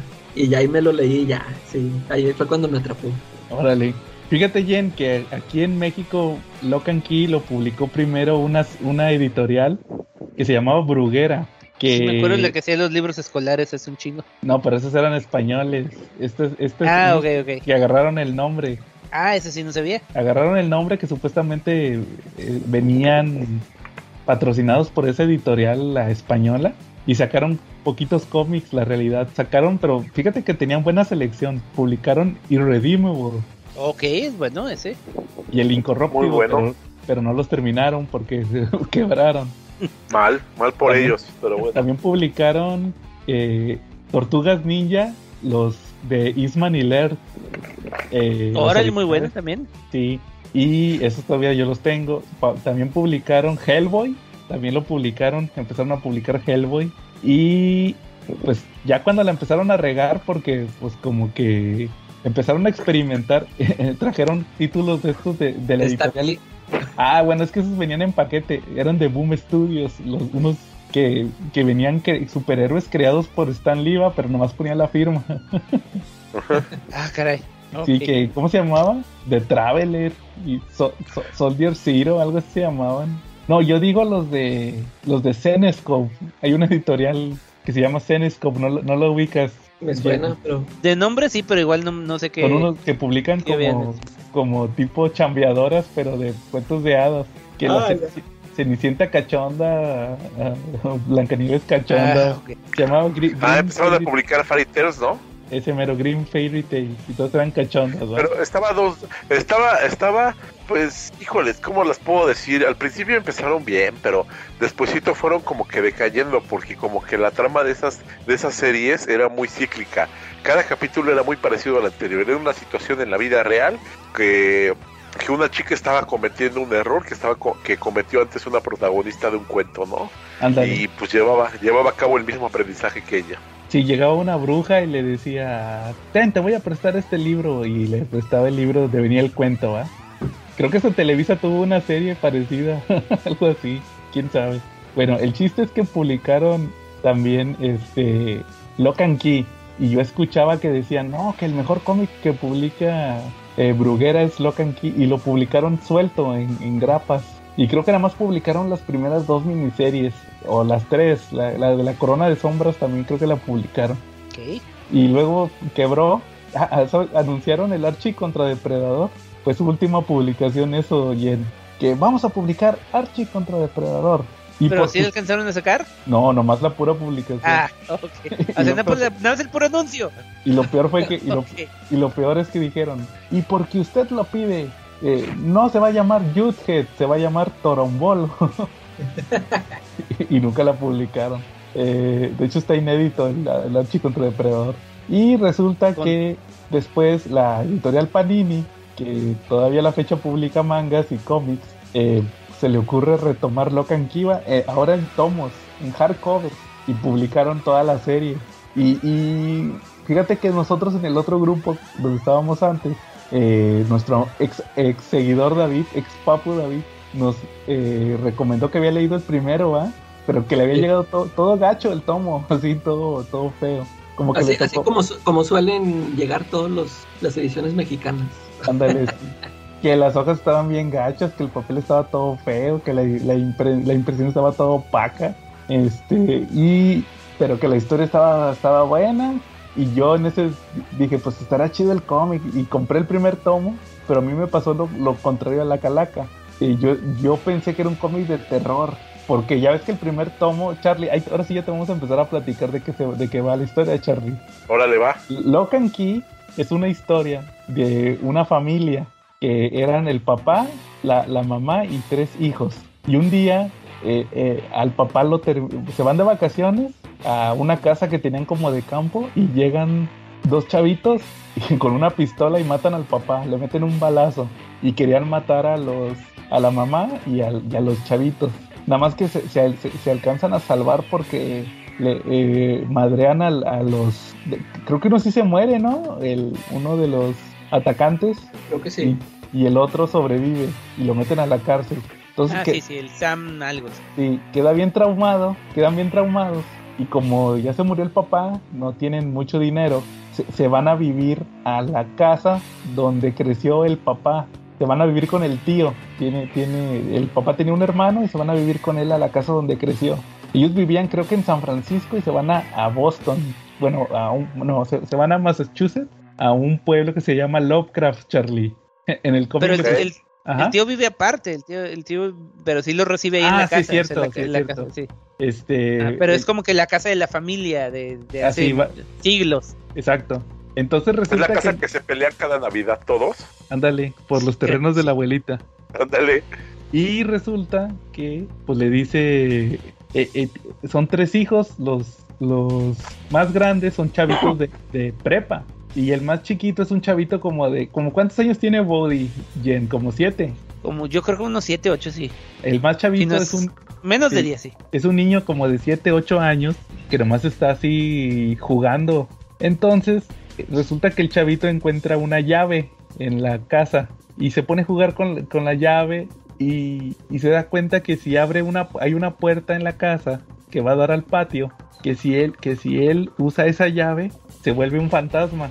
Hace cuenta que como Doctor Strange se sale el, el espíritu de su cuerpo. O sea, abre la puerta con esa llave y atraviesa la puerta y su cuerpo se queda dentro y nada más sale su espíritu. O sea, se hace fantasmita amistoso. Ajá. Entonces resulta que el primer tomo, Charlie, se, se trata de que eh, hay una fuerza misteriosa ahí en la casa que primero se quiere hacer amigo del, del chavito.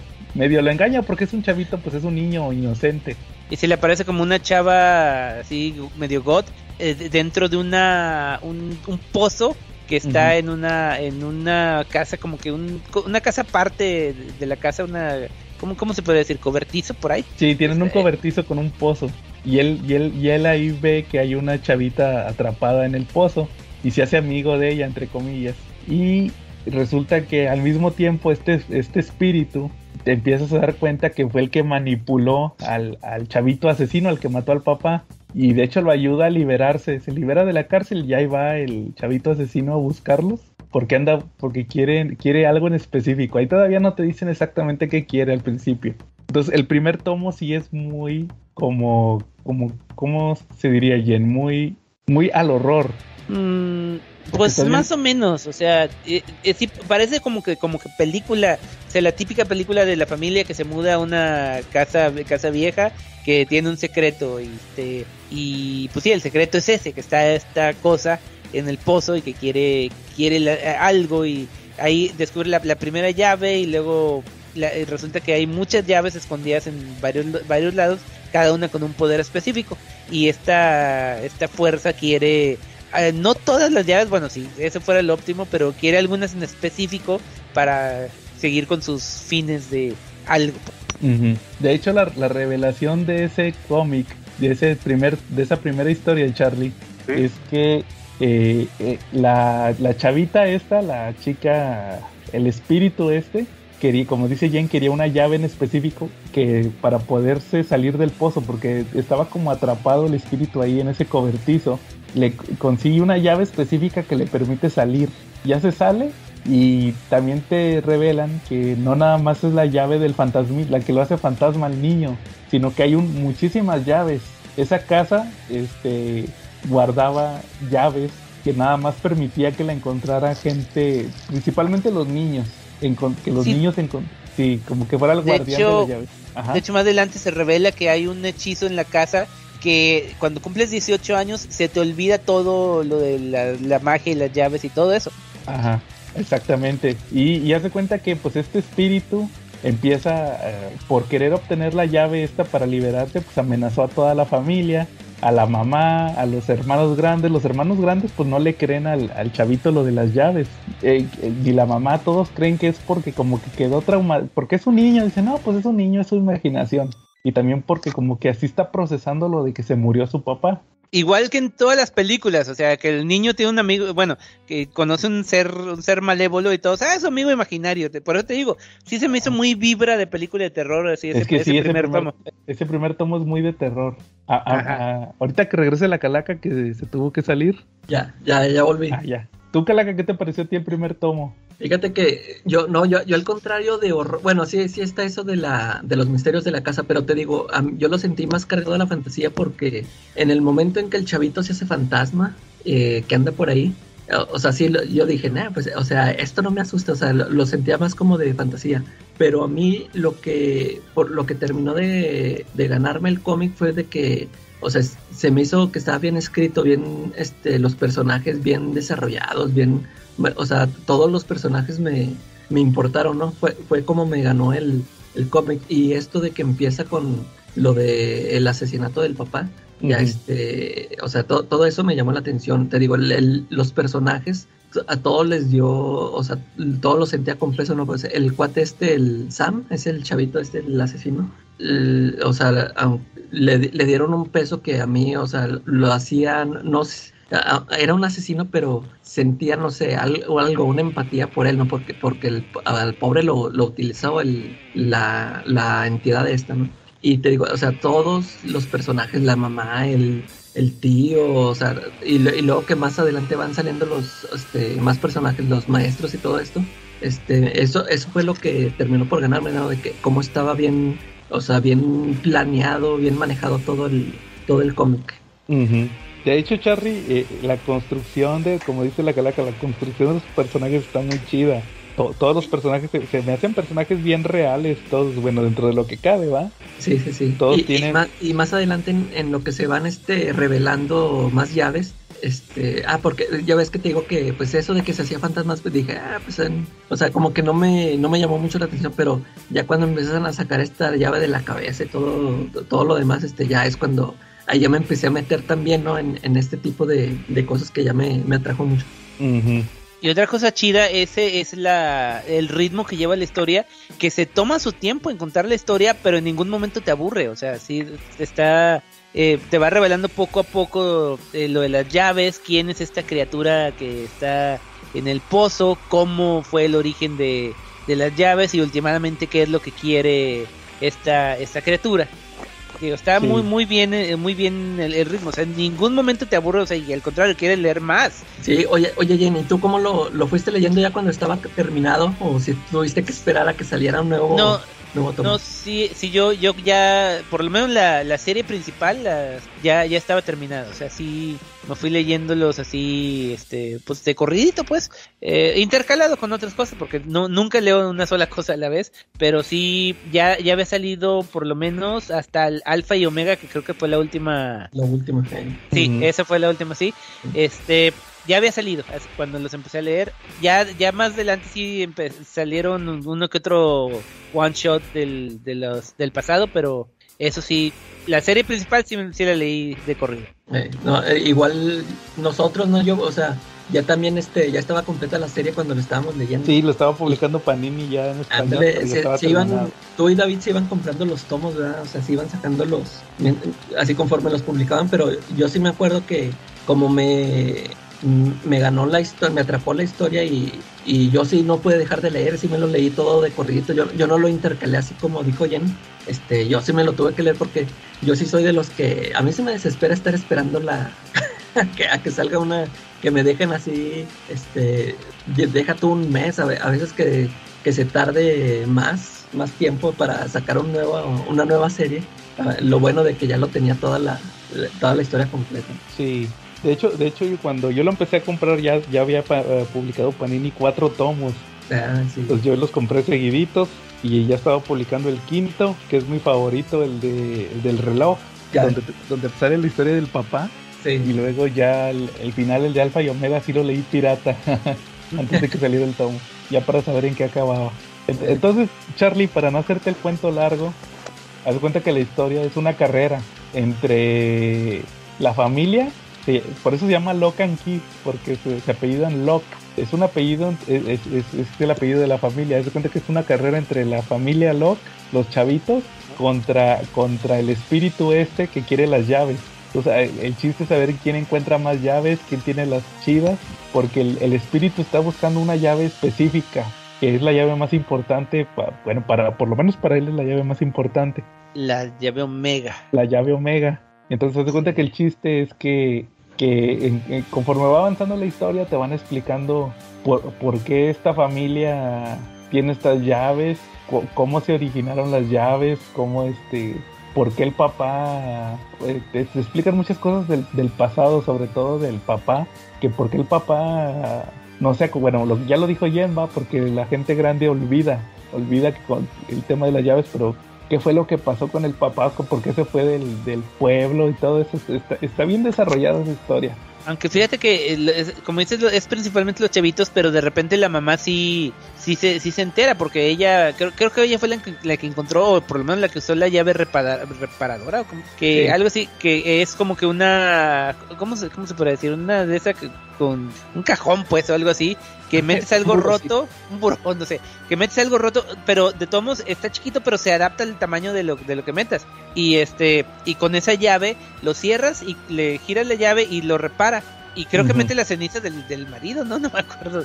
Por ahí Sí, también pero- tiene su, su participación, o sea, no es así de que la mamá es así de, de eh, está ahí al y se va mientras los chavitos están haciendo todo, o sea, sí tiene su participación la mamá también. Sí, eh, como, como digo, a, to- a todos les da peso. O sea, el- al principio, algunos personajes pueden parecer que no hacen nada. Así como la mamá, ya ves que al principio nada más se la pasaba borracha. Ajá. Sí, sí, sí. Pero, y luego ya después ya este ya tiene su, su participación. Igual este a mí. El, el tío el- también. Anel, no, sí, él, él también. Y, y por ejemplo, a mí al principio me caía muy mal el.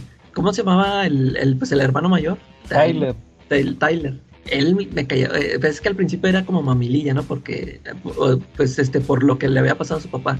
O sea, como que no, no sabía cómo comportarse. Mm. Y eh, pues la chavita sí siempre me cayó bien. Y te digo, el, el Sam también, o sea, el, el pobre loquito este te- me cayó bien. El, el Rufus, el que te digo, el amigo de Bob, que Bob también al principio me caía mal. Me- ah, no, ya iba a decir un spoiler, ¿no? ya iba a decir hasta cuándo me cayó bien. No. Pero este, este sí, este, todos, todos tienen un peso.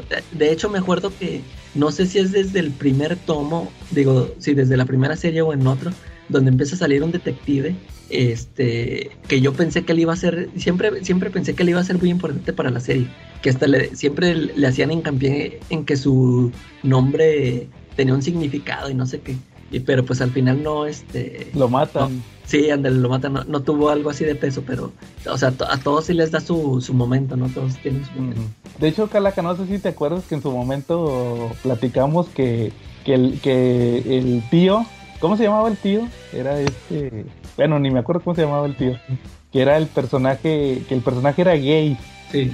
y que era un personaje muy bien construido, o sea, a diferencia de otros cómics donde notabas la inclusión forzada o no sé, aquí te valía, o sea, era- te, te valías y pues dices, pues, eh, y luego, o sea, que tiene que sea gay, pues es, es sus preferencias independientemente, no importa, o sea, el personaje es un personaje bien desarrollado y, y no, no, no lo define la historia, va, él tiene su, su arco de historia muy importante. O sea, nada más, no sé si lo hicieron por, por inclusión, pero no, no, no se sentía forzado y no, la realidad es que no importaba, él era un personaje importante y punto. Creo que eso fue lo, lo discutimos en su momento. Eh, Entonces Charlie hace cuenta que los personajes sí están bien chidos porque hace cuenta que el, principal es el hermano mayor, el hermano mayor de, de esta familia y hace cuenta que él está bien enojado. Al principio, como dice la calaca, al principio es bien mamila, pero luego resulta que te das cuenta que es porque el cuate tuvo broncas con el papá antes. Haz cuenta que se- el papá se murió y él, es- y él estaba peleado con el papá. Entonces como que de cierta manera sí, está... Y, son, y pues son chavitos de prepa, ¿va? Andan, andan ahí todavía enojados. Entonces os de cuenta que, que es como que, que- que el desarrollo que tiene el personaje de perdonarse va porque hasta se siente como que responsable de lo que le pasó al papá. Y, y el otro personaje es la, la chavita, la Kinsey. ¿Sí se acuerdan que ella tenía como que traumas también? O sea, como que todo, toda la familia quedó bien traumada porque mataron al papá. eh, Ya ves que la chavita se quita el miedo eh, ah, con, sí. con la llave esta. La llave. Y, y Pues la luego- de la, con esa de la cabeza, ¿verdad? Es Sí. que ahorita, ahorita hay que hablar de las llaves, así en general. Sí, haz de cuenta Charlie que las llaves tienen poderes. Hay un chorro de llaves. Hay unas que, que por ejemplo, hay, hay una que es la llave de la, de la cabeza, ¿va? Head, head key. Y esa es para, para borrar la memoria, o sea, para alterar la memoria. Sí, pero está manejado visualmente muy chido porque la, se inserta creo que en la base del, del, de De la la nuca nuca. por ahí y se, se abre la cabeza y tú puedes ver dentro de tu cabeza, o sea, está en tu cabeza, pero tú estás, o sea, está bien chido porque hasta los de ellos se asustan de, ay, cabrón, o sea, estabas aquí, eh, hay como que dos tú, uno con la Eh. cabeza abierta y otro eh, eh, así. Y entonces visualmente puedes decir, no, pues un güey que me caga me lo quiero olvidar. Y sacas tú la figura del güey que te caga este, y Un de tu cabeza, sí, un monito, al- algo así. Y, y algo, y por ejemplo, el hermano dice, no, quiero aprender mucho de, de, de la escuela, o sea, de, y se mete libros en la cabeza, o sea, literalmente se mete los libros en la cabeza y ya automáticamente sabe todo lo de lo de lo de los libros, pues. Igual la, la, la hermana se, se saca todas las cosas que le causan el trauma para ya no tener miedo y lo, lo pone en un frasco y que eso también es importante después. Esa es la, la de head key, la llave de la cabeza. Ajá, y hay un chorro de llaves. Está la de las alas, Ah, las alas de ángel, sí.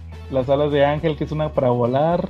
La La llave, lla- la Anywhere Key, que es una de las que quería la, el- la criatura. Ah, sí, hay una.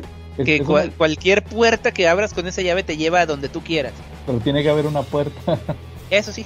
sí, sí. ¿Cómo ves, Charlie, hasta el momento? ¿Qué te ha parecido? Pues suena interesante, ¿no? Ajá. ¿Y tú, Sí, tú leíste como- ¿Cuántos tomos son? ¿Son seis tomos? seis tomos de la historia principal? Órale, pues no, no se suena tan caro, ¿verdad?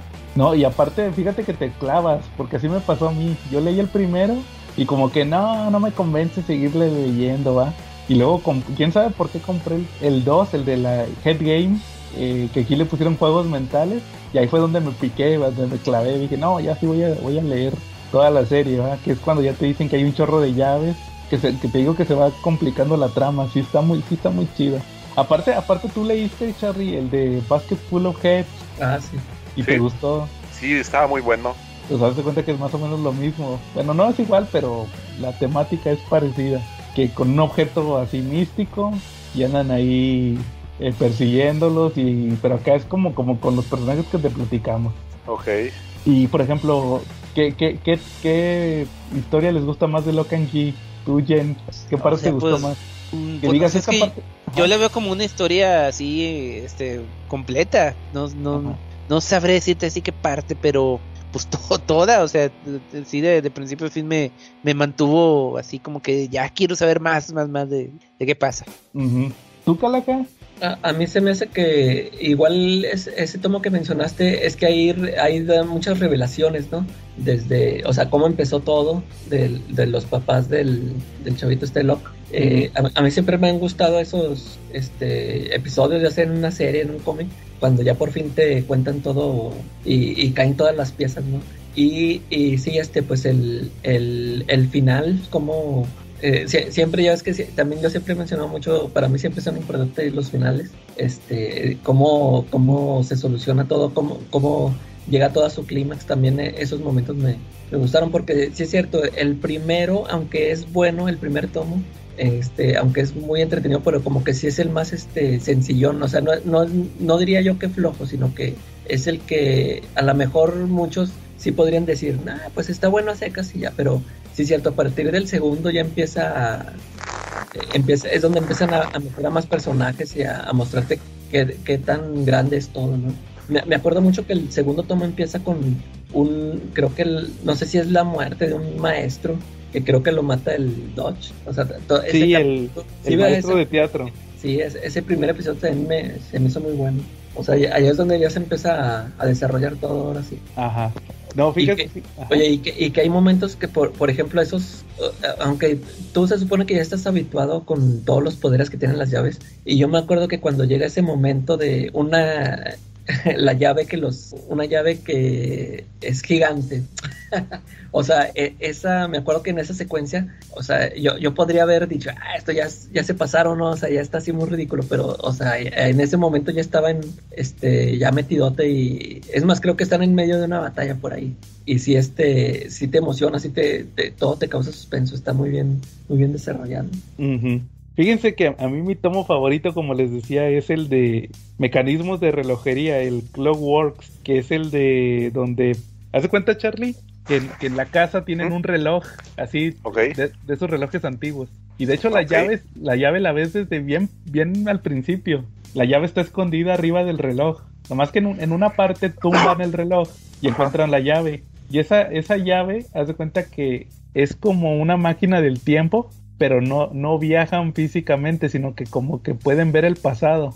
Entonces, es en ese en ese arco, que es el penúltimo, ya es lo último antes del final, ya se enteran los personajes de todo. Se enteran de lo, se, se enteran de, de cuál fue el origen de las llaves. Que te voy a spoilear que, que tiene que ver con No, no les spoilees. no, Bueno, te voy a sí. spoiler que tiene cierto origen cósmico, de horror cósmico, ya te imaginarás. Ah, órale, como Lovecraft. Ándale, algo así. parecido. Que de, que de hecho no sé ustedes, pero como que no está muy como que no está muy basado en eso, ¿va? Como que nomás muy muy No, superficialmente. igual tampoco noté mucha, mucha este, relación. Sí, y, y hace cuenta que ahí se enteran ellos, este, cuál fue el origen de las llaves, a quién se, se le ocurrió, tuvieron un antepasado que, que, que fue al que se le ocurrió usar este poder en forma de llaves. Y ya sus, sus eh, descendientes, o sea, los descendientes de este antepasado, conforme iban pasando las generaciones, todos siempre eran, este, pues, eh, como, como eh, herreros y hacían llaves y, y así ca- cada generación iba creando llaves nuevas y le iban a- así aportando más y más. Y también se enteran qué fue lo que le pasó al papá porque de hecho te platican mucho de que Charlie desde el principio de la historia Ajá. que el papá, no, que nosotros conocimos a tu papá, se les conoce, se les aparecen un chorro de personajes del pasado, va, de que nosotros conocimos, aquí creció tu papá y nosotros lo conocíamos. Y tu papá estuvo en el, en el equipo tal y en el club de teatro, no sé qué, y ellos sí se preguntaban, oye, mi papá nunca nos mencionaba nada de cuando era niño, va. Y ellos en el pasado, y luego también hay, hubo muchos, hubo como una tragedia en el pueblo que pasó en los ochentas que pasó algo en los ochentas ahí en el pueblo que murieron muchos chavitos y ya por fin ellos ven el, el ahora sí que el, el pasado del papá, ven qué fue lo que le pasó al papá, que los dejó tan traumado y qué fue lo que pasó con estos chavitos que se murieron, que también tiene que ver con las llaves, entonces ahí ya te revelan toda la sopa. Pero, pero uno antes, no sé si se acuerden, el de el, el- la miniserie, la de donde experimentan un chorro. Sí, sí, sí se acuerdan la de la de que cada número es como un tipo de narrativa diferente. La Ah, de la de las llaves del reino. No sé si te acuerdas Sí. tú de, de ese arco, Jen. Mm, El que más o empieza, menos. sí. el que empieza con la llave de la llave animal, A ver. que lo dibujan tipo Calvin y Hobbes. Ah, sí, sí, sí, cierto, sí. Hay, hay un número, Charlie, que lo dibujan tipo Calvin y Hobbes, bien al estilo de Calvin y Hobbes. Y luego hay otro, el, el que sigue, eh, es una historia donde cada número, o perdón, cada viñeta es un día. Entonces de cuenta que va, ves lo que pasó en un mes, pero ca- cada viñeta era un día, entonces ahí vas, vas viendo cómo va avanzando la, la narrativa. Y luego hay otro que se me hace de los más polémicos en su momento. No sé si te acuerdas, Jen. Nosotros sí lo, sí lo discutimos mucho. El de la llave que les cambia la piel. Ah, sí, Sí, no, ¿sí te acuerdas de ese número? más o menos. sí. A- a Charlie, haz de cuenta que, que hay una llave que activa un espejo de mano. Esos espejos de, ¿cómo les llaman? Sí, no, espejo de mano. Sí, pues espejo de Sí. Y haz de cuenta que ese, ese te cambia el color, te cambia la apariencia. Según es para, para, cam- para cambiarte la apariencia. Y que la chavita se hace negra. Las chavitas, la- las- los dos, los dos chavitos se hacen negros. Ah, sí, sí, ya me acuerdo porque quieren ir a hablar con alguien que- del pasado, sí, con una Sí, señora. sí. cuenta que hay una señora que está catatónica, pero es negrita, entonces no los dejan entrar. Porque, ¿ustedes qué, va, chavitos? ¿Ustedes qué? y pues son güeritos, entonces se de cuenta que usan la llave para hacerse negros. Y como que todo el número es una crítica, porque haz cuenta que se dan cuenta que, pues es como, habla mucho del racismo ese número. Ya cuando lo termina, o sea, el chiste del número es que, que van a ver a la, a la señora y, y eso, o sea, ellos nomás iban a verla, a ver si le podían usar otra, otra llave para despertarla. Y al final resulta que es una reflexión porque se dan cuenta que, que cuando eran blancos y iban al, al hospital donde estaba esta señora, nadie les decía nada, ¿va? Y pero como, como son negros, so- eh, se les quedaban mirando y luego creo que también a- en el autobús, ¿verdad? También se les quedan viendo, van en un autobús y, y luego los persiguieron y, y- y pedían aventón y nadie les daba aventón y luego en las noticias, no, que dos chavitos este, causaron un crimen y no sé qué y los andaban buscando, ¿va? Sí. Y, y, y nada, va, y sí, se- sí, sí reflexionan mucho sobre eso. De que, oye, fíjate cómo, nomás porque nos hicimos gente de color, va, pero si hubiéramos sido normales no hubiera pasado nada, o sea, como que hubo muchos prejuicios raciales. Ese, número, fíjate que nunca aclararon qué onda con eso, ni, ni qué buscaban ellos con el Joe Hill, qué, buscaba haciendo ese número, ni nada, nunca dijeron nada, pero sí está muy bueno. Y, y, y, y ese tomo, Charlie, En todos los números experimentan, o sea, como que el tipo de narrativa es diferente y siempre es el mismo dibujante, creo que eso fue lo que se nos olvidó decir. Oye, Siempre- sí que. ¿Cómo, cómo se llama? Ya no- Gabriel, Gabriel Rodríguez. él, yo me acuerdo que al principio, cuando leí el primer número, o sea, se me hizo bien feo el dibujo. No, no me gustaban los. Ah, sí. ¿verdad? O sea, de, de a tiro así dije, ay, o sea, no voy a aguantar este, este tipo de dibujo. Y conforme fue este, avanzando la serie, se, se me hizo excelente. O sea, ya después ya vi, ya vi sus fortalezas, ¿no? O sea, de narrativa y, y cómo este, la, la estructura de la casa también, cómo te lo, todo te lo dibujaba muy bien. Fíjate que estaba, estaba leyendo que tiene una, o sea, es, es arquitecto, o sea, el güey se dedicaba a hacer planos eh, arquitectónicos en Chile, es chileno, güey. Y este, y por eso, o sea, la casa, o sea, estaba diseñada a la perfección, los paisajes le quedaron también bien chidos y, y todo eso, o sea, porque sí se notaba la experiencia, pues, en eso. Sí, Ah, de hecho, de hecho, no sé si se acuerden, no, a- había una- un one shot, pero no me acuerdo cuál es, donde te, donde incluyó los, en los extras los planos de la casa. ah, sí, sí, sí, cierto. Hay uno donde te explica todo, donde, o sea, es de esos tipos de narrativa donde ya tiene todo bien, como dices Jen, todo bien planeado. Y de que aquí está este cuarto y que cuando dé vuelta va a estar esto siempre. Todo. Sí, hasta eso diseñó la casa, Charlie, porque si- la casa es mágica. Pues sí, sí, está muy chido, la neta. Ya léelo, Charlie. Ok, ya, ya, ya, ya lo voy a leer. Para que sí, porque sí, la neta creo que es de los mejores cómics. Ya, ya no compres Spider-Man, Charlie. Ya, ya te habíamos dicho que termina muy mal esa serie. Sí, Sí, no, mi, mi, el- mi número favorito también es este, cuando encuentra la llave espacial y luego despega la nave y, va- y digo, la, despega la casa y se va al espacio. ándale. Tú, tú no le- Cuando veas Charlie, ese número te vas a acordar. Muy bien. Oye, oye Jen, ¿tú no te acuerdas del... ¿Tú no leíste el número? Es que creo que fue un preview. Cuando reconstruyen la casa. Sí, eso estaba pensando, pero no lo quiero decir, porque eso, eso sí es, está muy chido eso, pero eso es, spoiler.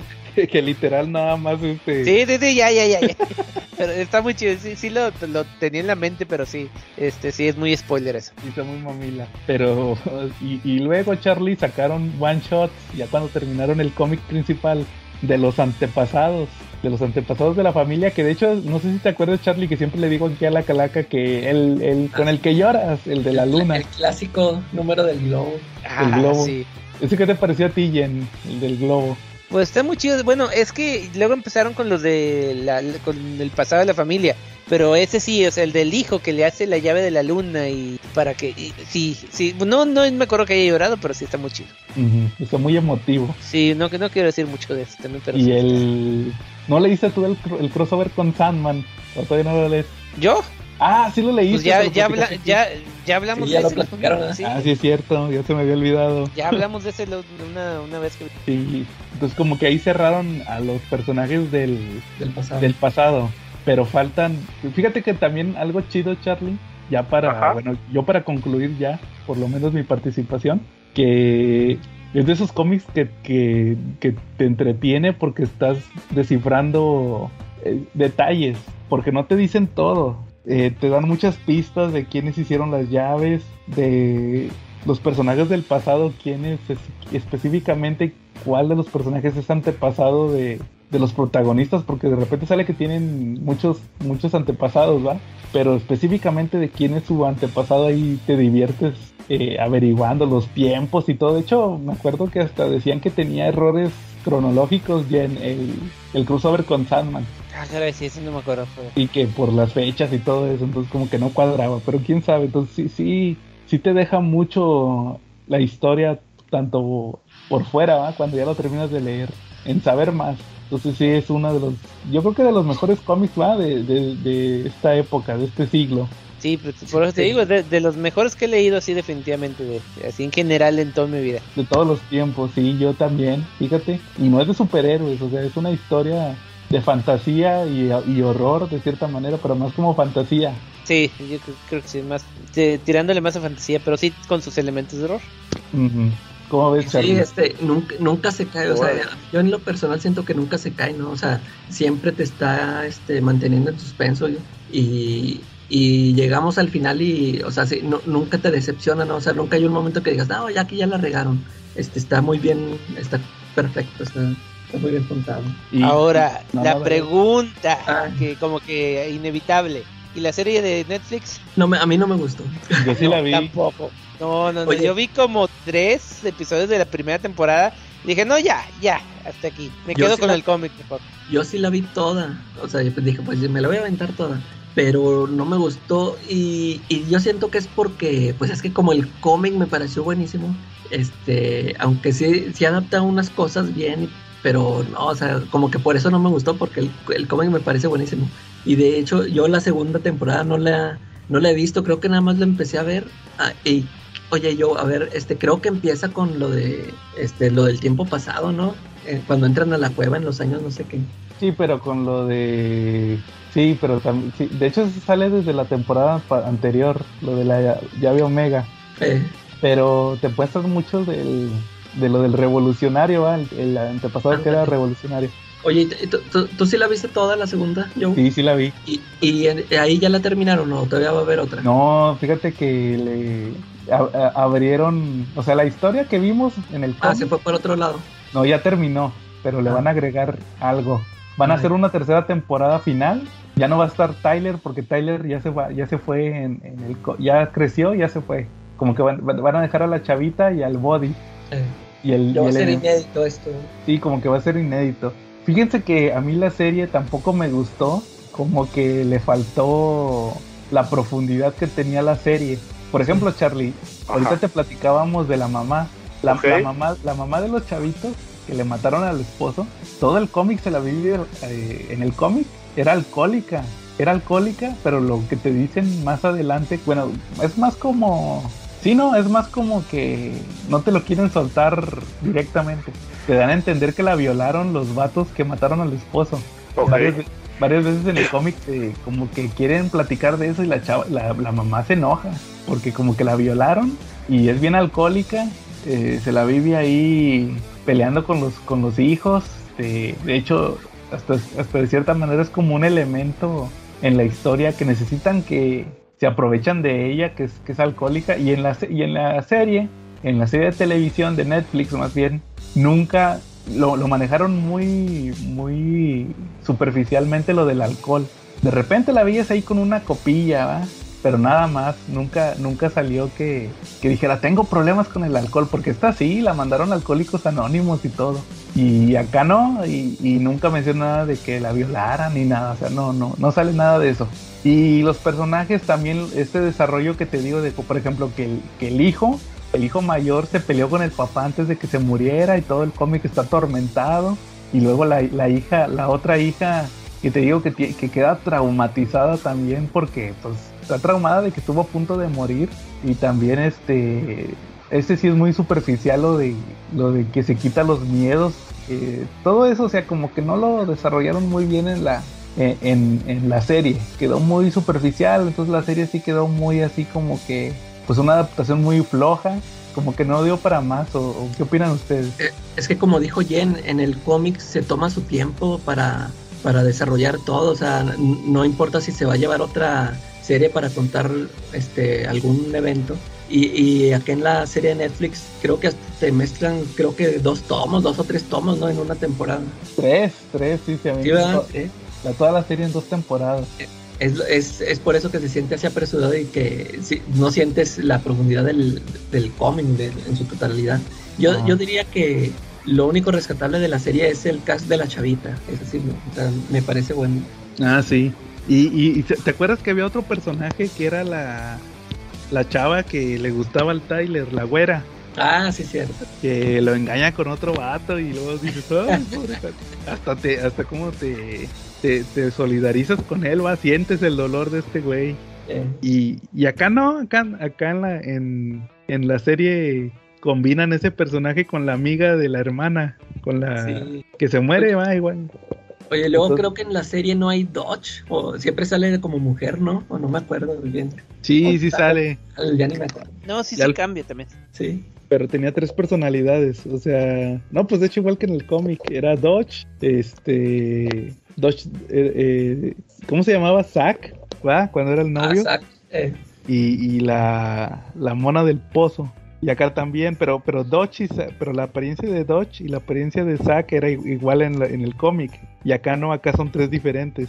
Eh, Eh, entonces, Mm. este, pero sí, sí, sí, como que dejó mucho que desear. Y, y ya ven que se tardaron un chorro en sacar esa adaptación. sí, ¿Sí se sí. acuerdan que hubo como, como pilotos y no sé qué? Sí, es como que la, el tercer intento de sacar algo, porque sí había habido, había habido otros eh, y- y pilotos. De hecho, el body es el mismo del piloto anterior, que no, no funcionó. El actor, pero el actor sí es el mismo en la, en la que sí salió. No, Creo que es el único que mantuvieron. No pasa Ah, no sabía. para que creciera. Pues no, yo creo que no. Es el chavito de It, va, el Georgie. Sí, ah, sí, creo que sí, sí, es cierto. Yo supe, yo supe que, ¿sabes quién? La, la que iba a ser la mamá.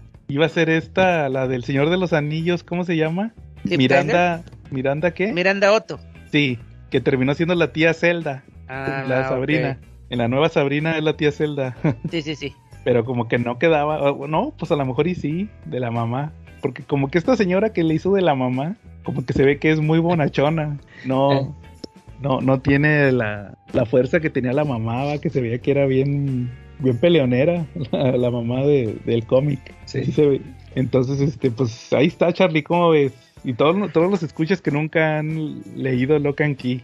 Órale, pues sí se ve como que amplia la obra, ¿no? Se ve como que interesante y novedosa, ¿no? Como que maneja temas y la manera de abordarlos no es, no es muy común, ¿no? Mm. Oye, y te digo, ¿y a ti que te gustó Basket Full of Heads y te gustó Plunge? Te, te estoy, estoy seguro que te va a gustar más que esos dos. Ok. Caray, señor Joe, debo haber sido un cretino cuando dije que no quería leer Locan Key. Ándale. sí, sí, lo- sí lo eras, Charlie. oye, oye, Jen, ¿y Ew. tú no leíste el Basket Full of Heads? No, Joe fíjate Hill. que de, de los de Joe Hill que está sacando con, con DC ahorita no he leído nada. Sí, está, sí están buenos. Sí ese está bueno, ese Y, sí, lo- y luego nada más son como que 6, 8 números. seis. Sí. Sí, Ese, está Ah, ese- bueno. Está bueno. ese sí, sí estaría chido que lo leyeras porque yo diría, yo digo que ese sí sacaría en una película chida. Sí, ándale. Ok. sí. Este, Bueno, ese- déjalo, déjalo checo entonces. Es de terror, ese sí es de- bueno, también es como Locan Key fantasía, pero sí, sí es fantasía más, al- más tirándole al terror. Y ese, es- ese quedaría chido como una película eh, ambientada en los... och- De hecho, porque el cómic es ambientado en los 80. Entonces, ese sí quedaría muy bien, muy bien en una película. Y, Oh, y el, ok. o- y otro que se aventó es el Plunge, que ese es de cuenta de... Ese sí es más tipo Lovecraft, pero también tiene que ver con... con es, es como el secreto del abismo. ¿Te acuerdas de esa película? La Ah, sí. abismo. Ah, caray, sí, sí. Bueno, pero más Lovecraftiano. Entonces, esa también sería una película chida, pero está más chido el otro, el Basket Full of Heads. Ok. Ahí, ahí Bueno. también para que lo expliques tú, pero sí, Charlie, te digo, sí, yo estoy seguro que si lo lees el Key te va a gustar más que esos de, de Joe Hill. Ok, pues sí, pues voy a empezar a buscar en Panini, ¿no? Sí, chécalos. Bueno, A ver. y Y hay, hay que checar, este, hay que checarlos antes de que salga la, la continuación de Lock and Key. Que es lo, ahorita estaba viendo que World War Key lo anunció Ándale. en el 2019. no, de hecho lo anunció desde antes, porque cuando sacó el, el one shot de la casita de muñecas, hace como, ¿qué te gusta? Como 5 años, 6. Creo que lo sacó en 2016 o 17. Ya había dicho él, eh, yo te digo porque yo lo tengo en inglés. Ah, ok. Y ahí viene una editorial que se avienta Joe Hill. Y ahí dice que, que, apa- que terminando los de la Edad de Oro, iba a sacar la continuación. Ya, ya lo estaba planeando todo. Pues esperemos que sí, porque eh, dice que según que son 37 números en 6 tomos. Ah, sí, qué bárbaro. De, lo- de lo nuevo. Sí, Sí, de la de World War Key. O sea que como que viene ambicioso el proyecto. eh, pero quién sabe si lo va a ser como Avatar de James Cameron. no, pues a, a, a este, a John Hill sí le tengo confianza. A Avatar no. Ándale. Pues Eh, que- él- O sea, Ajá. es que, a- a- o sea, Avatar dices, no esperas nada de Avatar 2 porque ¿cuándo ha hecho este eh, James Cameron una secuela buena? O sea, a lo mucho Piraña 2 si acaso. Pero ¿cuándo ha hecho una secuela que digas, wow, qué chingón está y qué exitosa este monetariamente ha estado? No, nunca. ¿no? No, claro que no. Eh, No, pero es que acuérdate que ahí la diferencia era. Ah, no. La, la Terminator 1 sí es del. Sí. Sí. La dos también. No, eh, pero Alien no. ¿eh? El Alien No, Alien, la, la 2 es de la 1 es de, de... Ah, se me olvidó el nombre. Ridley Scott, sí, gracias. Sí, ahí, ahí te iba a decir de que no, es que ahí se rompió la regla porque él no hizo las primeras, nada más hizo las segundas. Bueno, eso es- igual la de Piraña 1 creo que era de Roger Corman y la 2 sí es de... De- Piraña 2 es de su primera película, de hecho. Ándale. Bueno, entonces, Jen, otra, otra vez, otra invitación al CC Podcast, ¿ah? Cumplida. Sí, muchas gracias, sí estuvo, estuvo chido. Ándale, deja tus, tus redes para que escuchen tus programas que estaban muy chidos ahorita de la cápsula muda. Ah, sí, ya ahorita ya le metimos nueva, nueva como contraté este nueva gente, como ya estamos monetizando, nosotros sí, no, no es cierto. pero no, pero ya este ahora está la cápsula muda, ya está con este con conmigo ya le, le pedí permanentemente a este Alejandro González, que a lo mejor lo conocían ustedes desde antes de este, ¿cómo se llama? El Club de Cine Mudo que ya este es el es que el Club de Cine Mudo es cuando nos juntamos cada mes eh, entre cuatro y transmitimos en vivo y contestamos preguntas del público y, y platicamos de lo que lo que hemos visto y todo eso. Y el, la otra la cápsula muda ese no es en vivo es eh, grabada y editada y hablamos de eh, reseñas de películas de, de terror que que es- escogimos y pues ahí chequenlas están en Evox ahí en Facebook en, en, no, en Twitter no tenemos Twitter pero hace años que no me meto en Twitter ¿qué, qué demonios es Twitter? este en YouTube y pues ya pues búscanlo como en la hora la hora muda.blogspot.com o punto mx más bien esa y la hora muda también en Facebook Va, muy bien. Entonces, nada más estuvimos Joe Mágico, De Charlie a secas. Y la calaca Rufus. que ni hablamos de Rufus, ni- lo mencionamos. Y sí salió en la serie, va, también. Eh, también. Va, también tiene ahí, pero ahí lo vas a conocer, Charlie, cuando veas el cómic. Ok. Va, muy bien. Y nos vemos la próxima semana.